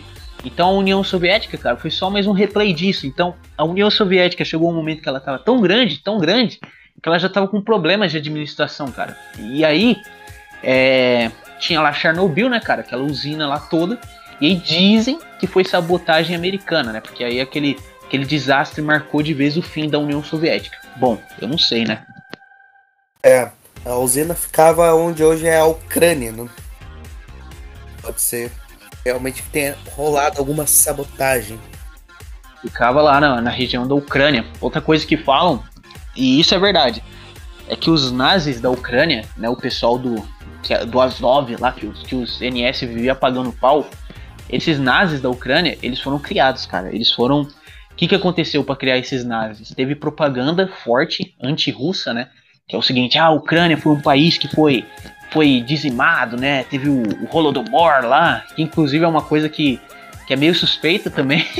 é, é, que os caras, eles focam muito é, em dizer que a propaganda, por exemplo, do Holocausto foi falso, né? O Holocausto não aconteceu. Mas eles esquecem também que existe uma propaganda grande, cara, contra todos os regimes que são, não são liberais, cara. Então, contra o comunismo também tem propaganda. Contra o NS tem propaganda, contra o facho tem propaganda, porque todo regime que não é um liberal é, é uma ameaça para eles. Então, Holodomor, cara, tem, houve sim uma cagada ali, cara, mas não foi só a Ucrânia que passou fome, cara, naquela época. A Rússia também passou fome. Mas a questão é, teve toda essa propaganda americana em cima da Ucrânia, toda essa merda, para fazer os caras acreditarem que não, os russos são maus. E aí eles reviveram os símbolos NS lá na Ucrânia como uma espécie de de oposição, né, o que seria a Rússia. E eles reviveram lá a suástica, todas essas merdas. E eles começaram a deixar a população da Ucrânia extremizada. O que eu acho engraçado é que o Zelensky é judeu, cara. eu acho muito engraçado isso. Isso é o pior, cara. Isso é intancável. Os, Mas, cara, os caras são todos na, nazistas e o presidente deles é judeu. Isso que eu acho engraçado. Ó, eu, eu não creio que o Rolomodor seja propaganda pelo fato de que os próprios comunistas, sim, vai pegar comunismo, as coisas. Tem muito envolvimento desse pessoal aí, cara, de nariz avantajado. Não, sim. A questão é, a questão é, teve um momento em que o Stalin, cara, ele chutou esses caras. Ele deu um chute neles. É, tanto é que tem aquela hora que o Stalin manda um monte de general para pro, pro saco. Tinha aquele maluco, pô, o. Não sei se era o Trotsky que era Jujuba, ou se era o outro que era, cara, eu não vou lembrar o nome dele. Mas ele chuta esses caras, velho. Ele manda esses caras tudo pro saco. Ele manda esses caras, ó, tchau, tchau. E aí, nesse momento, nesse momento, eles ficam puto com Stalin, cara. É nessa hora que eles ficam puto com Stalin. Então, sei lá, tem um pouco da propaganda assim, cara. Eu tava falando lá da União Soviética, né, cara? Olha, olha onde o papo vai, né? É, então, teve um momento em que o Stalin chutou esses caras, né? Mandou esses caras lá, mano, vai, vai fazer outra coisa, né? Mandou todos eles por saco. E aí esses caras ficaram putos com o Stalin por causa disso. E acabou que a merda fedeu pro Stalin, né? Porque depois ele foi até envenenado, cara. Depois, um tempo depois. É, se você pesquisar, ele foi morto envenenado, se eu não me engano. Então, tem toda essa loucura aí por trás do Stalin. A questão é, os, os nossos amigos narigudos, eles nunca foram muito aceitos, cara, é, no regime, nesses regimes antiliberais, cara. O único lugar onde sempre foram muito bem aceitos, cara, é no liberalismo, cara. Porque, querendo ou não, cara, qualquer regime mais nacional assim, é. Opa, minha gata veio atrapalhar. Mas qualquer regime mais nacional é, não vai aceitar esses caras, porque esses caras são um povo meio que sem pátria né, na, na Terra, né? É, é, é, expulsos de 109 países. Vixe, uns 200 já daqui a pouco. e depois eles falam que são perseguidos, né? É, cara, a partir do momento em que você se envolve com banco, especulação, é, usura, cara, é muito pouco provável que o, o afegão médio, que nem o, o Emílio lá fala no, no Pânico, o afegão médio vai gostar de você, cara. Você tá usurpando as pessoas, cara. As pessoas vão ficar putas com você. Não tem jeito. Aí você vai ser expulso. É. é a partir que você faz essa sacanagem aí que fode as pessoas, aí o pessoal não vai gostar muito, né? De fato. Aí trazer um, um outros outras teorias aqui, tenho duas. Primeiramente, uma que você já comentou é sobre o CERN. Cara, o CERN é, o CERN e outra também que eu vi lá no, no grupo do Contraversão, cara. Eu tava lá, os caras botou lá o bagulho do CERN, eu já tinha ouvido falar, né, do acelerador de partículas, mas eu não sabia que tinha toda essa esquizofrenia por trás. Então, a primeira coisa do CERN que é meio doente, assim que você já começa a observar, é que eles têm uma estátua da Shiva, cara. Logo na entrada do, do lugar, eles têm uma puta estátua da Shiva, cara. A deusa da destruição hindu. Então, mano, para que que eles construíram aquilo? É, a localidade que é estranha, que se fosse na Índia, você entende, né, pô? Índia, os caras construíram uma estátua da Shiva, mas caras constroem uma estátua da Shiva na fronteira, na região fronteiriça entre a Suíça e a França, cara. pra que que eles vão construir uma estátua daquela? Outra coisa é os eventos que ocorrem na região, né? Quando eles inauguram alguma coisa, tem uns eventos de uns caras dançando, cara, com cabeça de bode, umas mulher tipo pendurada com roupa branca assim flutuando. Então, essa, essas coisas todas você vai somando, você vai vendo, mano, esses caras eles são meio satanistas, né? E, e, tem gente que diz que o CERN é, se trata de não de um mero acelerador de partículas para descobrir segredos sobre o Big Bang, mas sim sobre um, um uma máquina de, de, abrir portal, entendeu? Eles estão querendo abrir um portal para pro inferno. Tem gente que diz que é pro inferno, tem gente que diz que é para para outra outra dimensão. A questão é que, sei lá, cara, eu, eu, eu acredito que é muito mais um, um portal para vir um bichão mesmo. Pra vir um sete pele e tacar fogo em tudo, cara. Eu não sei porquê, mas eu acredito mais nisso. Eu sou adepto à teoria Steins Gate de que é pra viagem no tempo. Sim, sim. Teve um ouvinte que me falou isso, cara. Quando eu fiz, ele, ele comentou, ele falou, ó, oh, eu acho que isso aí é pra viagem no tempo, cara. Entendeu? Eu acho que isso aí não é pra, pra abrir portal pro inferno, não. Só que eu não sei, cara. Viagem no tempo, para mim, é um conceito meio impossível, entendeu, cara? Porque, sei lá, cara. eu acho impossível. Não, não consigo achar que a viagem no tempo é algo plausível de forma alguma, cara. É. Mas quando ele falou sobre viagem no tempo, ele falou sobre o Steins Gate? Não, cara, ele só, só falou assim, ó, eu, eu sempre acreditei na teoria da viagem do tempo, foi isso que ele falou. Ah, ah, tem que mencionar o Steins Gate. Ah, eu acho que não é todo mundo vai pegar referência. É, eu mesmo não peguei, cara. O que, que é isso aí? Você poderia explicar? Steins Gate é um anime de viagem no tempo. E a organização que é a vilã é, é o CERN. A diferença do CERN e do Steins Gate pro nosso é que o deles é com S, não com C. Ah, Entendi, pô. Ah, entendi. Eu pensei que era um, uma outra teoria baseada, mas é um anime. Ah, da hora, pô. Da hora. é um anime, pô. É muito bom. Top, é anime muito é bom top, anime, pô. veja. Depois eu vou ver, vou dar uma olhada. Mas veja Steins Gate normal. Não vejo zero, vejo normal, só em Steins Gate. Beleza, cara. Beleza. Você disse que tinha duas, cara. Qual que é a outra? Como assim a outra? Ah, a outra? É, a outra teoria. Terra plana. A Terra é plana? Cara, a, a Terra plana, cara. Eu não vou te zoar se, se tiver alguém aí que, que assiste, que tá assistindo e acredita em Terra plana. Mas eu, eu acho que não existe, cara. Eu acho que isso aí se trata de psyop, cara. Pra realmente desmerecer qualquer grupo de dissidência que apareça, entendeu? Então, sei lá, apareceu um grupo aí nacionalista. Que nem na época do Olavo de Carvalho. Olavo de Carvalho, ele era um cara que, que era lá, o do Bolsonaro, tudo. Qual foi a primeira coisa que os caras fizeram pra quebrar as pernas do Olavo? Foi eu falar que ele era terraplanista, entendeu? Então acho que a terra plana é muito mais pra desmoralizar o cara com relação ao mainstream, né? Que o mainstream não, não acredita na terra plana, do que uma coisa plausível, cara. Uma coisa que realmente exista, cara. Entendeu? Então eu acho que uma teoria aí que pouca gente fala, mas que faz mais sentido, é que a Terra seria oca, cara. Né? Tem essa teoria da Terra oca. Então faz certo sentido, porque se a Terra fosse plana, acho que na antiguidade já teria algum tipo de registro. E na antiguidade, sempre que você vê um rei, ou, ou sei lá, uma rainha, ele tá segurando um globo na mão. E aquilo significaria, tipo, poder global, entendeu? Então, acho que nunca, Terra plana nunca foi muito plausível, não, cara. Não acho, cara. Não consigo acreditar, não. É, eu também creio que Terra plana seja muito mais um uma forma de você descredibilizar as teorias da conspiração, sabe? Negócio tipo, ah, Sim, tem, algo, tem as teorias corretas que, tipo, tem lógica.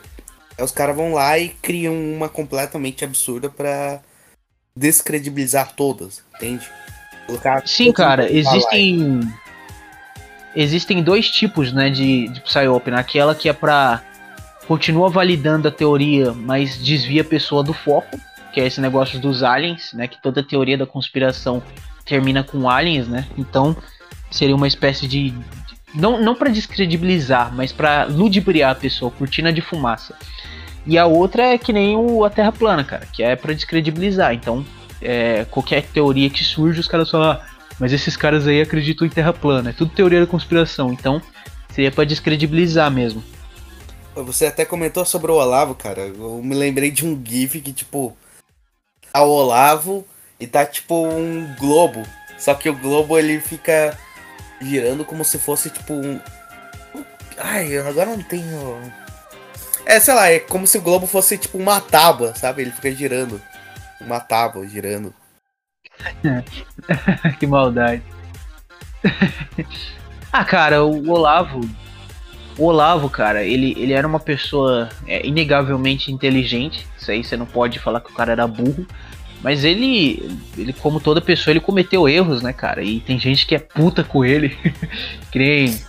Eu não sei qual, qual dos caras lá, cara, que é do, do Prosa Nova, mano, mas tem um maluco que fica. eu, eu acho que ele fala brincando, mas ele fala, pô, esse Olavo de Carvalho aí deve ter ido pro inferno, esse cara. Eu acho engraçado. Mas, assim, tem gente que é puta com ele nesse nível e tem gente que, que nem eu, pô. Eu, eu acho que ele cometeu erros.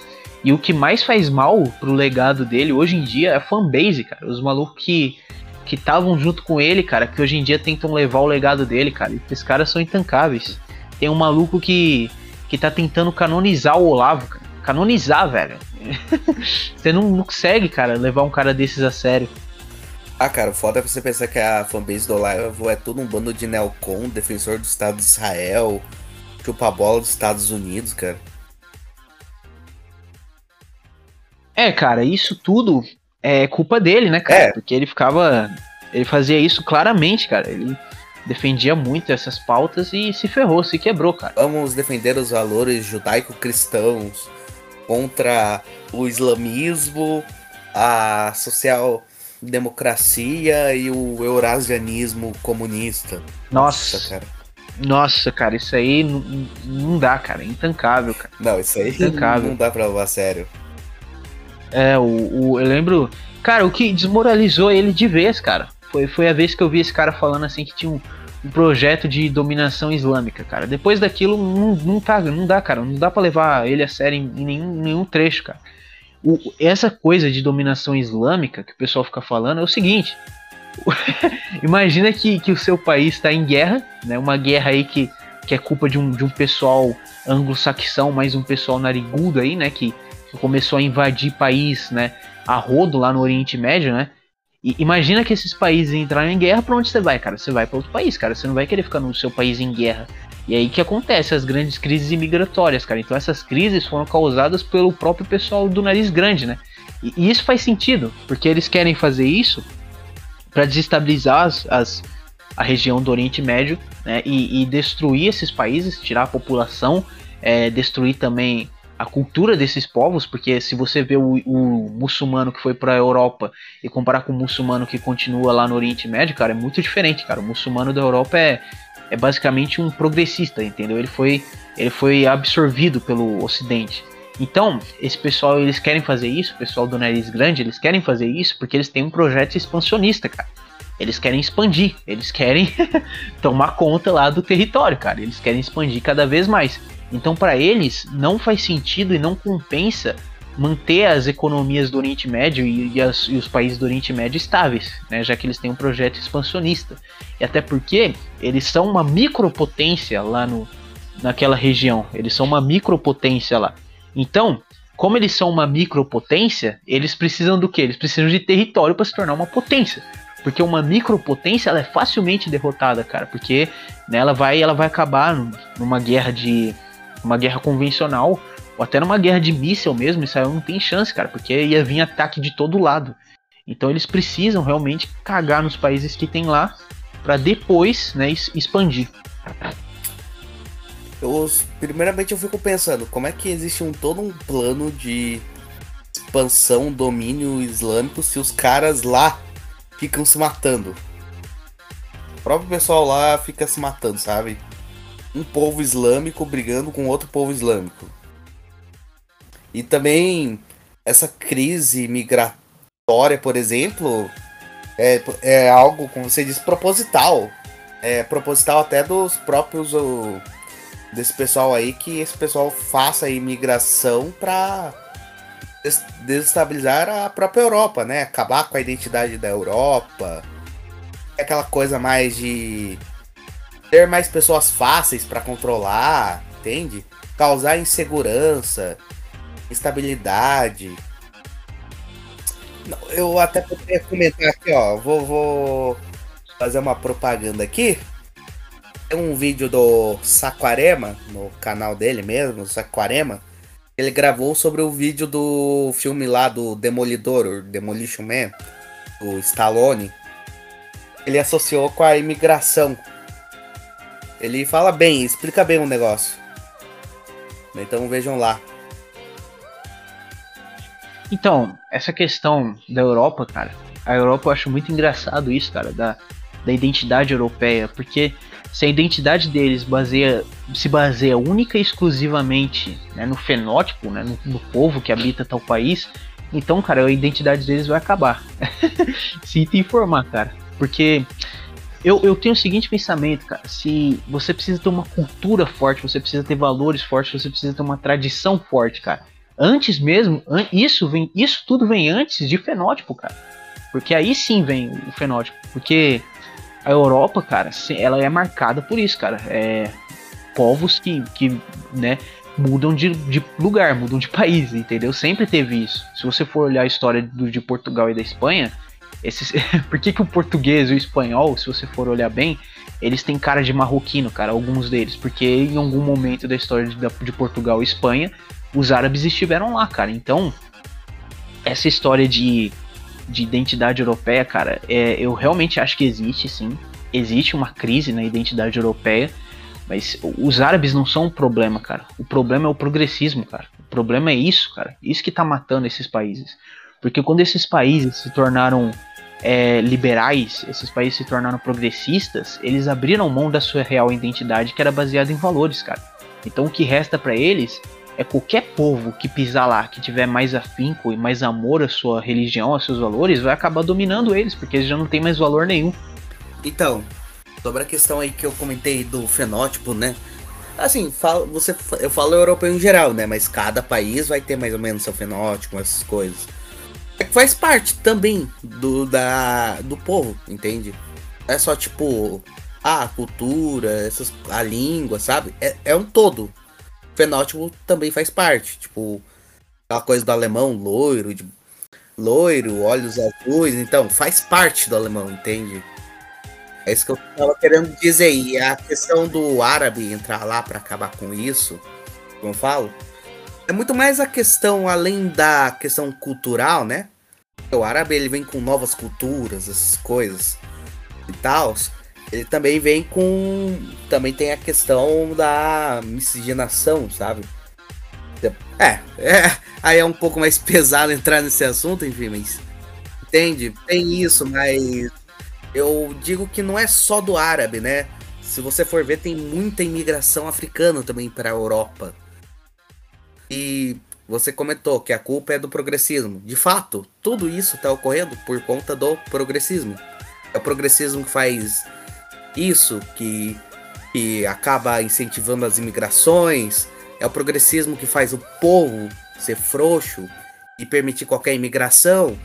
E aí, quando algum imigrante vai lá, faz um ato violento alguém que, sei lá, diz alguma verdade, alguma coisa, é taxado de, sei lá o que, fóbico, entende? É, é mais ou menos isso que eu tô querendo dizer, sabe? Que o imigrante, ele tá. Assim, ele tá meio que acabando com a identidade desse povo e, sei lá, deixando algo sem identidade.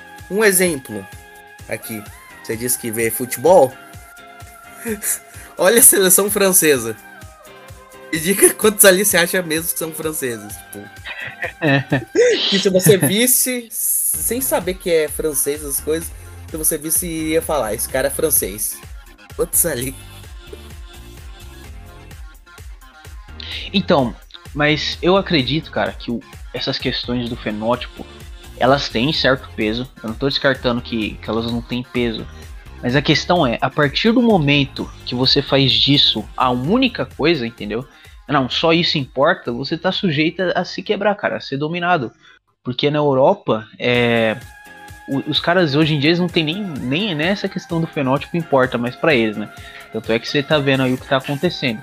Mas a questão é, se só isso importa, cara, então é muito fácil quebrar sua identidade, cara. Sua identidade, ela tem que ser baseada antes de tudo, em valores religiosos, valores culturais e valores morais, cara, para depois sim ter a questão do fenótipo. Então, quando chega um árabe do seu país, você não pode chutar ele. claro, o correto é que ele nem chegue no seu país. Mas se ele tá chegando, cara, o que você tem que fazer? Você tem que integrá-lo ao seu país. Então, ah, tu quer ser árabe? Legal, tu é árabe, mas, ó, tua religião aqui, cara, tu, teus costumes não. Você vai seguir a linha do meu país, cara. Porque é assim que funciona. Entendeu? Então, quando um país ele, ele acaba abrindo mão de tudo isso e, e, ele fica só nessa coisa de liberalismo e progressismo, qualquer cultura que chegar lá vai dominar. Sei lá, chegar uma cultura bosta aí de, do samba lá, chegar o brasileiro lá, ele vai dominar. Porque ele tem cultura. Ao contrário do europeu, que é uma cultura morta, cara. É liberalismo atrás de liberalismo, cara. É, é transhumanismo e essas merdas. E isso não tem força, cara. Isso é baseado em em pó, entendeu? Não, não tem baseamento nenhum. Ao contrário dos árabes, que estão chegando lá com o islamismo, que é uma cultura milenar. Então, eles estão dominando, cara. Lógico, o fenótipo é uma questão que, que tem importância, cara. Mas eu, eu não acho que, que tá acima de tudo, entendeu?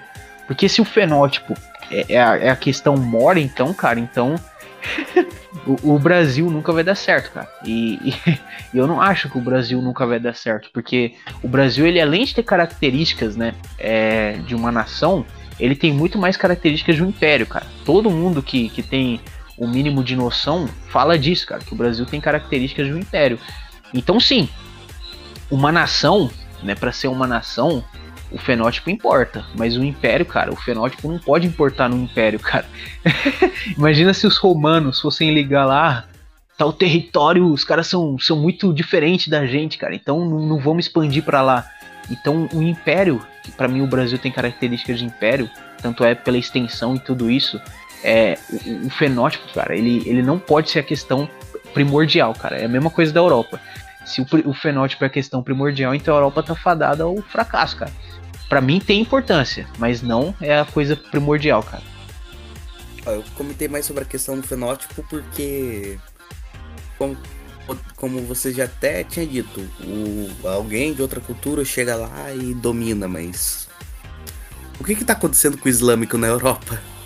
Ele tá tipo espalhando o Islã, essas coisas? Não, tá progressistando, tá? Tá liberalizando ao invés de, sei lá, o islâmico tornar, meter a Sharia na Europa, o que ocorre é o islâmico viado, islâmica feminista. Isso que ocorre. Em certo nível, eu concordo. O, o islâmico na Europa ele está se ocidentalizando.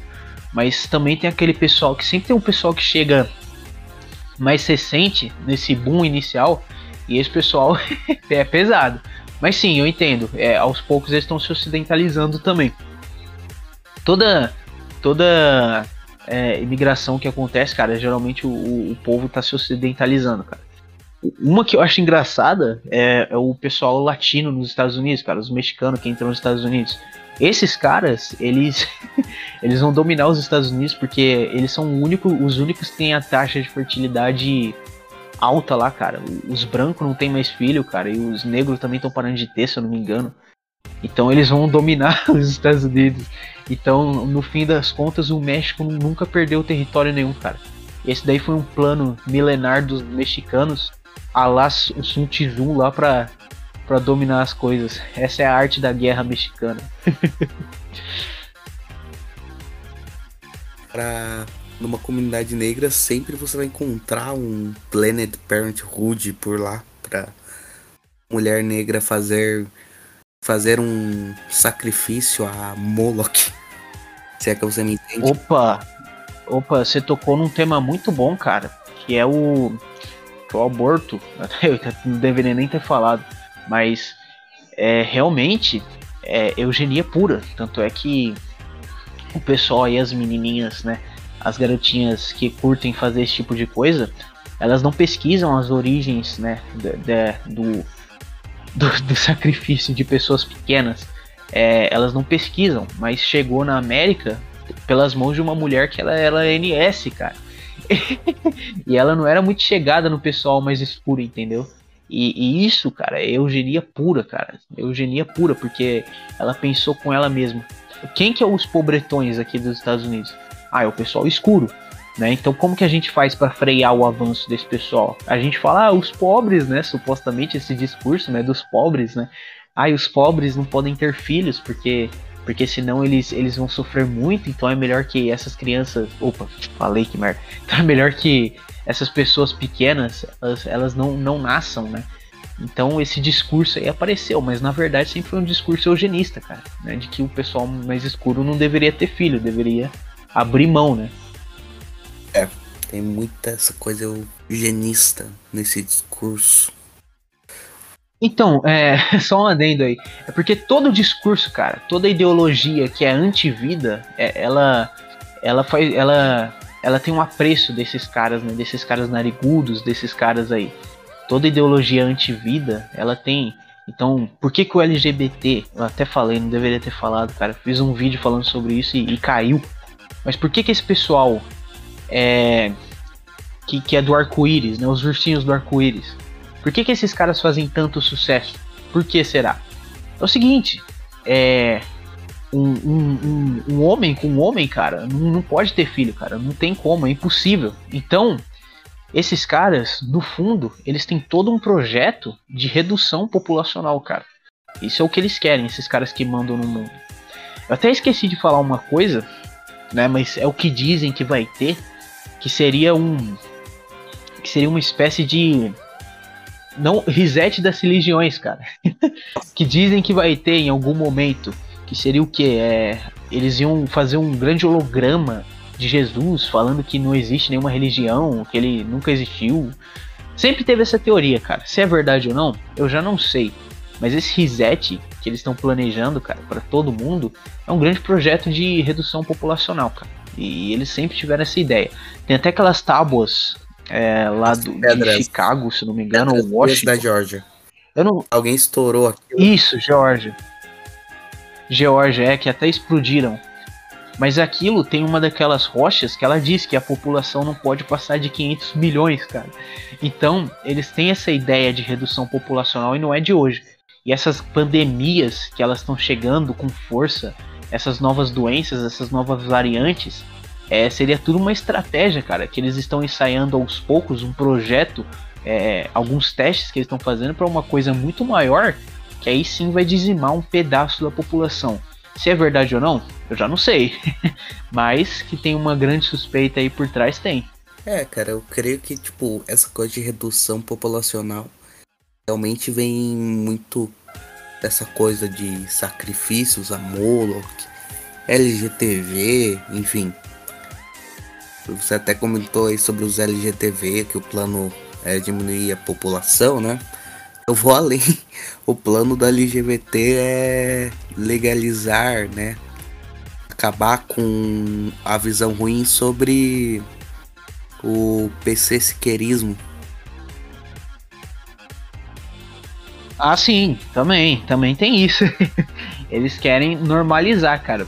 Tanto é que alguns lugares do mundo já já tá a coisa já tá começando a ser mais mais bem aceita, né? Já tô começando a falar, ai, é um trans, é um transtorno, é, é um problema, ai, não é um, um uma maldade, é, é, apenas um transtorno. Esse discurso, aos poucos, ele vai sendo mais aceito, cara. Entendeu? Também tem aquele negócio, né? Eles, eles sempre vão ensinando, né? Toda forma de amor vale a pena, né? Quem nunca escutou isso, né? Todo, todo amor é bom. Isso me dá ódio, cara. Isso aí, cara. Isso me dá ódio. Isso aí é, é um projeto já, é um plano já pro o discurso começar a ser mais bem aceito, né? Porque quando você pegar um marmanjo né, de, de 30 anos com uma pessoa pequena, ele fala, ah, eu, é o amor, é o amor, entendeu? Então tem tudo isso. Ah, a mesma coisa também, essas fake news históricas, cara, que, que eles começam a falar. Ai, que tal povo fazia esse tipo de coisa, tal povo fazia isso toda hora. Cara, tinha, mas era muito mal visto, cara. O pessoal não aceitava esse tipo de coisa, cara. Eles falam como se, se todos os povos da antiguidade fizessem isso e fosse super bem aceito. Só que não, cara. Tem até um vídeo, cara, é, daquele canal que toda hora eles mostravam um vídeo da, daqueles caras em canal de Neocon que que é um, um, pessoal jujuba, que tem até um nome instituição, que eles faziam um vídeo em inglês, cara, e os Neocon traduziam. É o Prager? E, e, tem um vídeo. Cara, não vou lembrar Prager o nome, Universe. cara. Não vou lembrar o nome. É, eu acho que é isso, cara. Acho que é isso. E tem uma hora. tinha um vídeo que eu assisti, cara, que falava da importância, né? Da, da religião judaico-cristã, né, dos valores judaico-cristã. E eles falavam assim. Eles falavam assim que os, que os romanos, né? Eles, eles faziam crime da pederastia, né? E foram os valores judaico-cristãos que salvaram, né? As pessoas pequenas de sofrerem isso. Só que aí você vai ver o, o, o judaico, né? Da parte do judaico-cristã, é, e esses caras aí, eles, sei lá, né? Eles são mais chegados aí um pessoal pequeno, né? Boa parte dos, dos nossos amigos Jujuba são chegados nesse pessoal mais pequeno. Então não sei em que nível, né? Que o judaico-cristão salvou assim o pessoal pequeno. Mas, se é o que eles falam, né? Aí eu já não sei. então tem todas essas fake news, cara. Eu creio que o Epstein não concorda muito com esse judaico aí salvando criança. É, é, não, não concorda, não. Outra coisa que você também pode ficar atento é o jeito que Hollywood mostra as pessoas pequenas em seus filmes, né? Eles sempre mostram as pessoas pequenas não mais numa figura assim de inocência, né? Aquela inocência assim que que quem olha assim, quem é mais velho que nem a gente fala, nossa, como é burra, né? Essa, essa pessoa pequena, ela é muito burra, né? Mas é não, é só inocência, não sabe das coisas. Mas não, eles não mostram mais dessa forma, cara. Eles mostram as pessoas pequenas como é, inteligentes, é, Nossa, como que ela pensa diferente do, dos adultos. Olha só como ela é visionária. E por que, que eles fazem isso? Porque eles querem transformar a figura né, da, da Kiki, né, da criança, em, em algo que, que faz parecer que ela já tem um pensamento adulto, cara. Então eles querem transformar cada vez mais as pessoas pequenas em adultos, cara. Porque aí não vai ter problema se, se tal pessoinha pequena achar que pode mudar o sexo ou tal pessoinha pequena achar que pode casar com um maluco de 30 anos, né? Então tem tudo isso, cara, tem tudo isso. Então, só pra fazer umas duas recomendações sobre esse assunto aí, tem um vídeo do do Saquarema de novo, caramba. Thiago, você tô recomendando dois vídeos seus, se você ver isso aqui, por favor, me pague um babão. Nossa, coitado. Não, zoeira. Só tô recomendando porque é bom. Enfim, é um vídeo que ele comenta justamente sobre essa coisa do das crianças trans. E tem um vídeo do Viriato que eu. Ah, você tem que pesquisar, cara. Tipo, no Google mesmo pra ver se consegue encontrar é. Como que. Em algum desses negócios de vídeo aí fora YouTube que ele fala Sei, tem no- assunto, cara, de criança trans. Tem. Tem no Odyssey, mas É. acho que eu vi lá esse vídeo. Tô ligado qual vídeo é. Agora eu não sei se é o vídeo sobre transexualismo ou se é o. Eu acho que é o vídeo sobre instinto. Que ele gravou. E instinto. Que é muito bom também. Sei qual que é. Sei. É bom mesmo. Ele até comenta lá sobre um documentário, um negócio lá que gravaram de uma criança trans. É até engraçado você pesquisar a origem da família dessa criança trans aí, cara. Aí depois perguntam porque a gente tá falando desse pessoal aí, cara. Porque realmente é. Não é ironicamente, pra eu, eu usei é, um pedaço desse documentário, cara. Onde que foi? Ah, é em um negócio que eu fiz que foi uma edit que eu fiz que foi mostrando, cara, como que tá a degeneração. Eu, eu, eu não lembro o nome desse maluco, cara. Só que eu sei que é meio, mas ele deu um belo de fanboy, pô, ficou bom ali. que ele ele tava tomando whey protein de fanboy, né, que seria hormônio feminino desde a infância, cara, desde a infância. Então, ficou parecido com uma moça, cara. Então, eu, eu sei qual que é que estão falando aí, cara. E, e eu acho engraçado que se você olhar pra cara do pai desse pessoal, cara, os pais estão sempre com uma cara triste, né, meu? Quando o pai do, do, da- do cara tá, tá na foto, ele aparece com uma cara triste, aquele sorriso amarelo. Nossa, Dá dó, meu. é, chega a ser cômico, cara. É o famoso traje cômico. É trágico, mas engraçado, sabe? É, eu fico pensando, né, cara? Imagina você lá, um, um cara lá de seus 40 anos, cara. Você, você batalhou tudo e aí seu filho vai lá e, e decide que é uma mulher, cara. Deve ser bem dolorido, cara. Eu fico pensando, até mais, cara. Eu fico pensando nos ancestrais desse maluco, cara. Os ancestrais dele devem devem estar lá, entendeu? Olhando por ele lá e aí os caras, mano, o que que esse cara tá fazendo, velho? Eu, eu lutei umas guerras aqui, cara. Eu, eu construí casa, cara. Eu construí não sei o que pra esse maluco aqui. Mil anos depois, Quer cortar o pau. dizer que é, que é. Nossa, cara, meu Deus. Dá dó. Ai, ai. É o foda que esse tipo de coisa começa a trazer outra. Agora eu tô lembrando do rage do Paulo Cogos falando que clamando que criança não pode ter arma, mas pode cortar o pau, cara. Aquilo foi engraçado pra caralho. Cara, o, o Cogos é. O Cogos é, é um exemplo claro, cara, de, de criança em corpo de adulto, cara.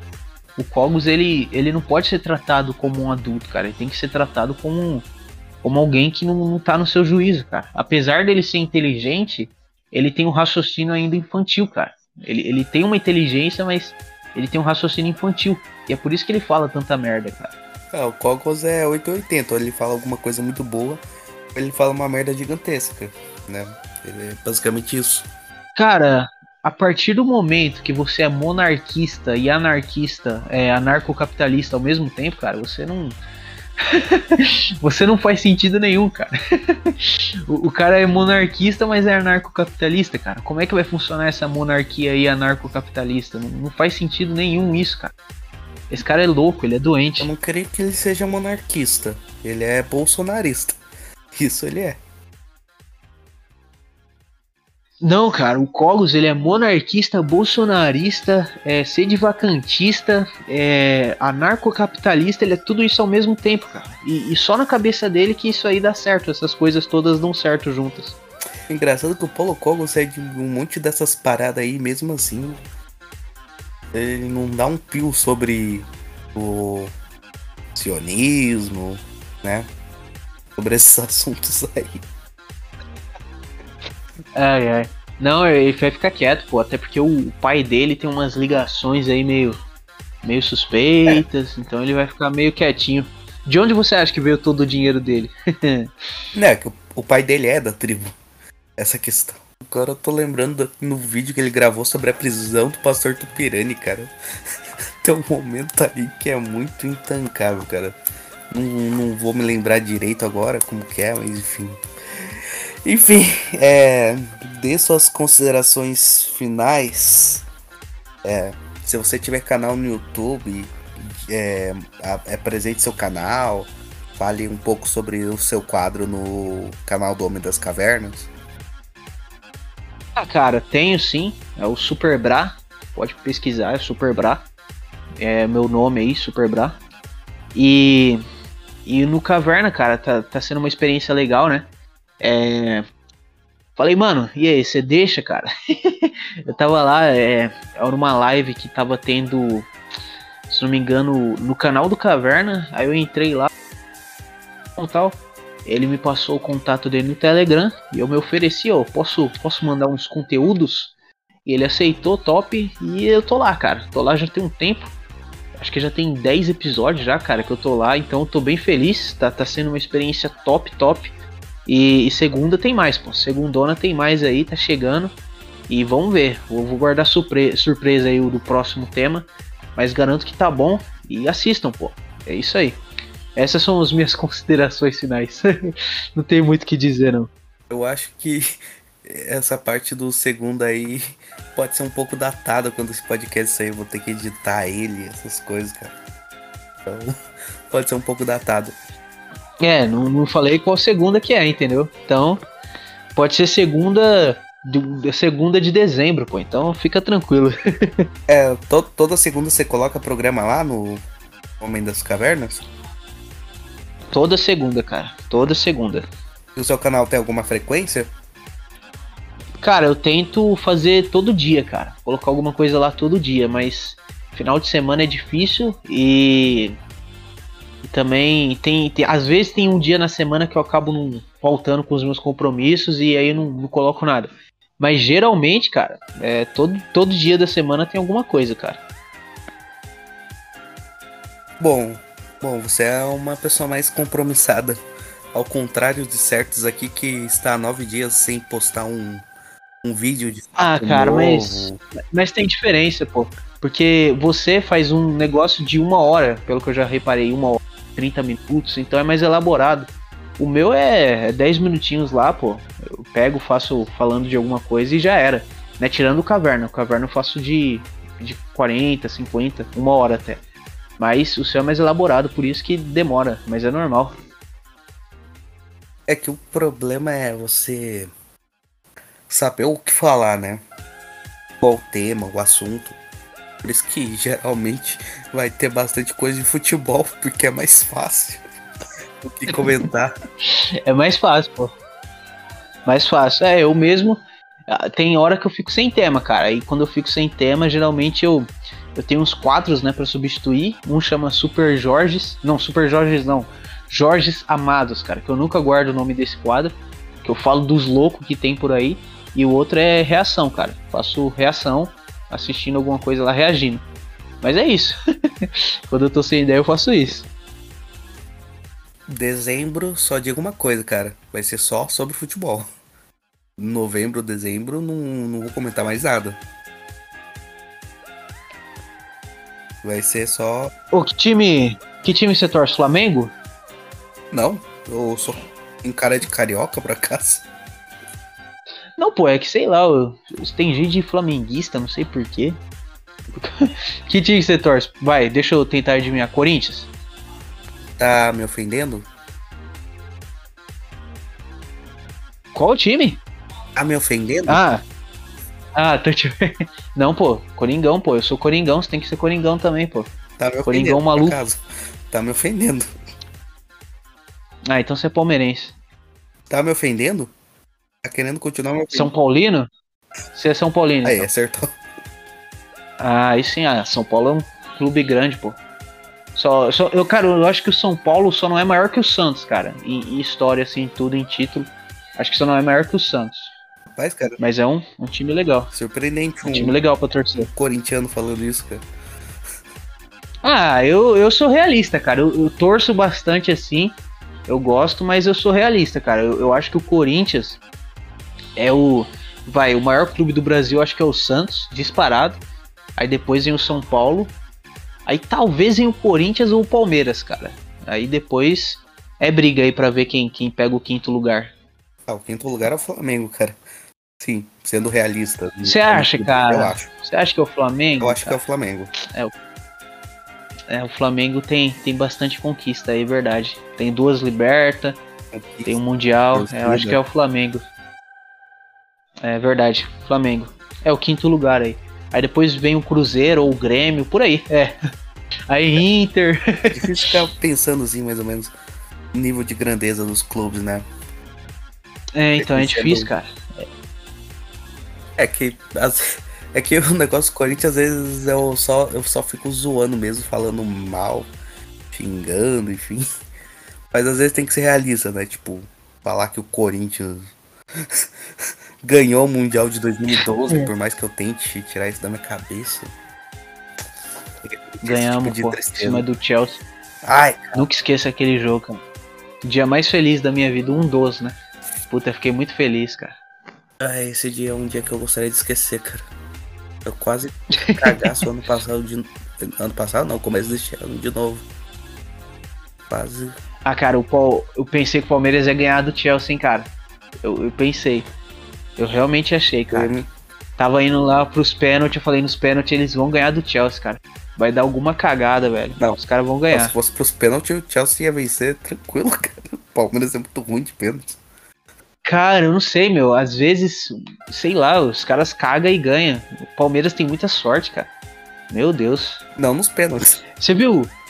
Cara, o último jogo aí que teve.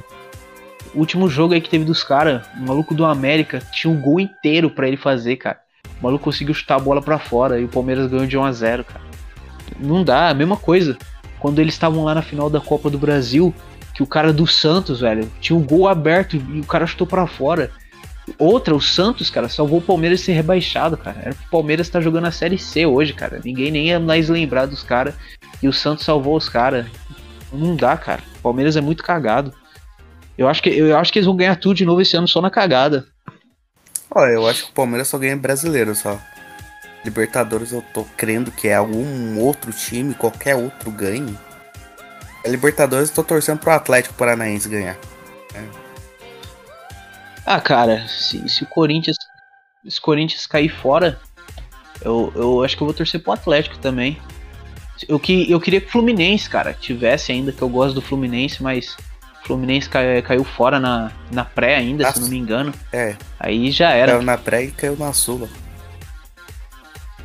É, então, mas o, o Fluminense tá, tá jogando bem também, cara. Tá jogando bem. Eles estão na Copa do Brasil ainda, vai que, né? Vai que eles ganham alguma coisinha esse ano. Bom, o, o papo virou futebol, meu. É, agora, O, o ouvinte deve estar puto, cara. O cara deve estar puto, deve, mano. Entrei aqui esperando ouvir um monte de loucura e tô ouvindo futebol. O cara deve ter ficado puto. ah, ah, vamos falar conspiração de futebol 98. Se, se vocês souberem, vocês ficarão enojados. É, essas são as conspirações que tem, cara. Conspiração de Mas um time, cara. Um time que é muito suspeito é o Flamengo, cara. Nessas coisas aí de conspiração, o Flamengo Ah, tem umas coisas assim, Interessante, né? umas loucuras. depois de um certo incêndio, os caras ganharam Brasileirão e Libertadores no mesmo ano. É, tem umas coisas meio. Vai saber, né? Vai saber se, se não foi um sacrifício, né? Vai saber. Ó, cara, eu digo o seguinte, cara. Se for falar de conspiração no futebol, eu acho que tem que ver quantos ninhos do urubu o Real Madrid queima por ano, cara. Ah, não, mas realmente, porque o. Se você for parar pra pensar, mas falando sério mesmo, o, o Rio, cara, o Rio tá virando um antro assim de. Cara, o Rio tá, tá degenerando assim, porque o pessoal fica puto, fala que o Brasil é ruim. Cara, não é o que o Brasil é ruim. O Rio de Janeiro, assim, o estado do Rio ainda tem os lugares que salva, mas a cidade do Rio de Janeiro e a cidade de São Paulo, cara, é, é onde acontece a merda do país, cara. Porque o resto do país tá mais ou menos bem, cara. Agora, o, o, a cidade do Rio, cara, o último carnaval aí que fizeram, a escola lá, velho, fez um, um enredo lá em homenagem a Exu, cara. Meteram um monte de, de coisa de macumba lá, entendeu? Coisa de demônio lá, e os caras levando uma boa, como se fosse brincadeira. Entendeu? Então, toda teoria tem seu fundinho de verdade, né? É. Os dirigentes do Flamengo lá é tudo chegado nessas coisas, vai saber, né? Vai saber. As cores do time, né? Não, mas É, então. quando eu, eu falei, falei do Real Madrid, quantos ninhos do urubu o Real Madrid queima? Ah, cara, porque o Real Madrid é da hora, eu gosto do Real. Qual que é o problema do Real? Não tô ligado Pô, na, na teoria, viu? porque eles ganham tudo? É. ah, entendi. É isso, né, cara? Ah. Não, cara, mas essa última, essa última Champions aí eu, eu torci pro Real Madrid Não, feito uma criança, cara. não era pros Eu caras torci ganhar essa. demais, cara. Não era pros caras Não. ganhar essa Champions, cara. Cara, eu não torço pra time inglês, cara, mas nem com raio que parta, cara. Não torço. O único time inglês que eu tenho um pouco de simpatia é o, é o United, cara. De resto, quero tudo que se exploda. O Real ganhou e eu fiquei muito feliz, cara. Ainda mais pelo Vinícius, cara. O Vinícius Júnior lá, velho. Fera demais, Boa fez o beleza. gol. Ó, eu penso o seguinte, tirando um time inglês, eu quero que o resto se exploda também. Só tem um time inglês que eu não quero que se exploda. Sim, qual que é o. Qual que é? Ó, o time que era do bilionário russo, né, mais. Ah, o Chelsea, sei. Por isso que Ah. 2012 é um ano tão trágico. É, eu também, eu também conheço um cara que, que curte o Chelsea. Eu, cara, sei lá, um, eu acho o Chelsea. Ah, sei lá. Não acho muito legal o Chelsea, cara. Não sei. Da Inglaterra pra mim é só o United, cara. Não sei porque eu tenho um negócio assim com o United que eu acho da hora. De resto. E na, na Espanha eu gosto do Real, bem mais do Real caso do, do que o Barcelona. Barcelona acho meio merda, cara. Os caras são, são beta, quer se separar da Espanha. Você gosta do Real meio bostola. do Franco? É, é por isso mesmo. Aí na, na Itália, gosto do Milan, gosto demais do Milan. A Lazio, cara, eu, eu tenho simpatia pela Lazio, mas eu acho que os caras são meio burro na Lazio, cara, de ficar fazendo aquelas merda, cara. Isso ainda vai acabar sobrando pra Lazio. Os caras ficam fazendo saudação romana na torcida da Lazio lá. Cada vez que a Lazio faz uns, um gol, o maluco faz 30 saudação romana lá, Eu dou risada. achando que é da hora. Eu, que eu, É, é legal, mas eu acho que vai sobrar pra Lazio em algum momento, cara, isso aí. Alguma punição, alguma merda. Porque a UEFA agora quer que os times tudo coloque faixa LGBT, não sei o que. Se bobear vai querer que os times até mude o escudo pra ter uma bandeirinha do arco-íris no escudo. Então daqui a pouco, cara, a, a Lazio vai sofrer alguma consequência com relação a isso. Mas eu gosto da Lazio também. enfim. é, tem que encerrar aqui, cara, que senão o papo ele se estende e vou ter que É, acordar vixe. cedo, cara. Pior que não tava É. de ter que acordar cedo, mas surgiu um imprevisto, vou ter que acordar cedo. Então é bom encerrar aqui, cara. Tá muito legal o papo de futebol. Eu É, convido até pra um comentário Coitado. do ball sobre, sei lá, que é eu fiquei. mas é Eu fiquei com dó do ouvinte agora, cara. Fiquei com dó do ouvinte porque malandro aí veio ouvir teoria e acabou ouvindo futebol, mas tudo bem, é isso aí. política também. É, política. Tadinho do ouvinte, vai ficar puto comigo. Mas é isso aí. Então é isso aí, pessoal. Falou, Zé. Falou, até mais, falou.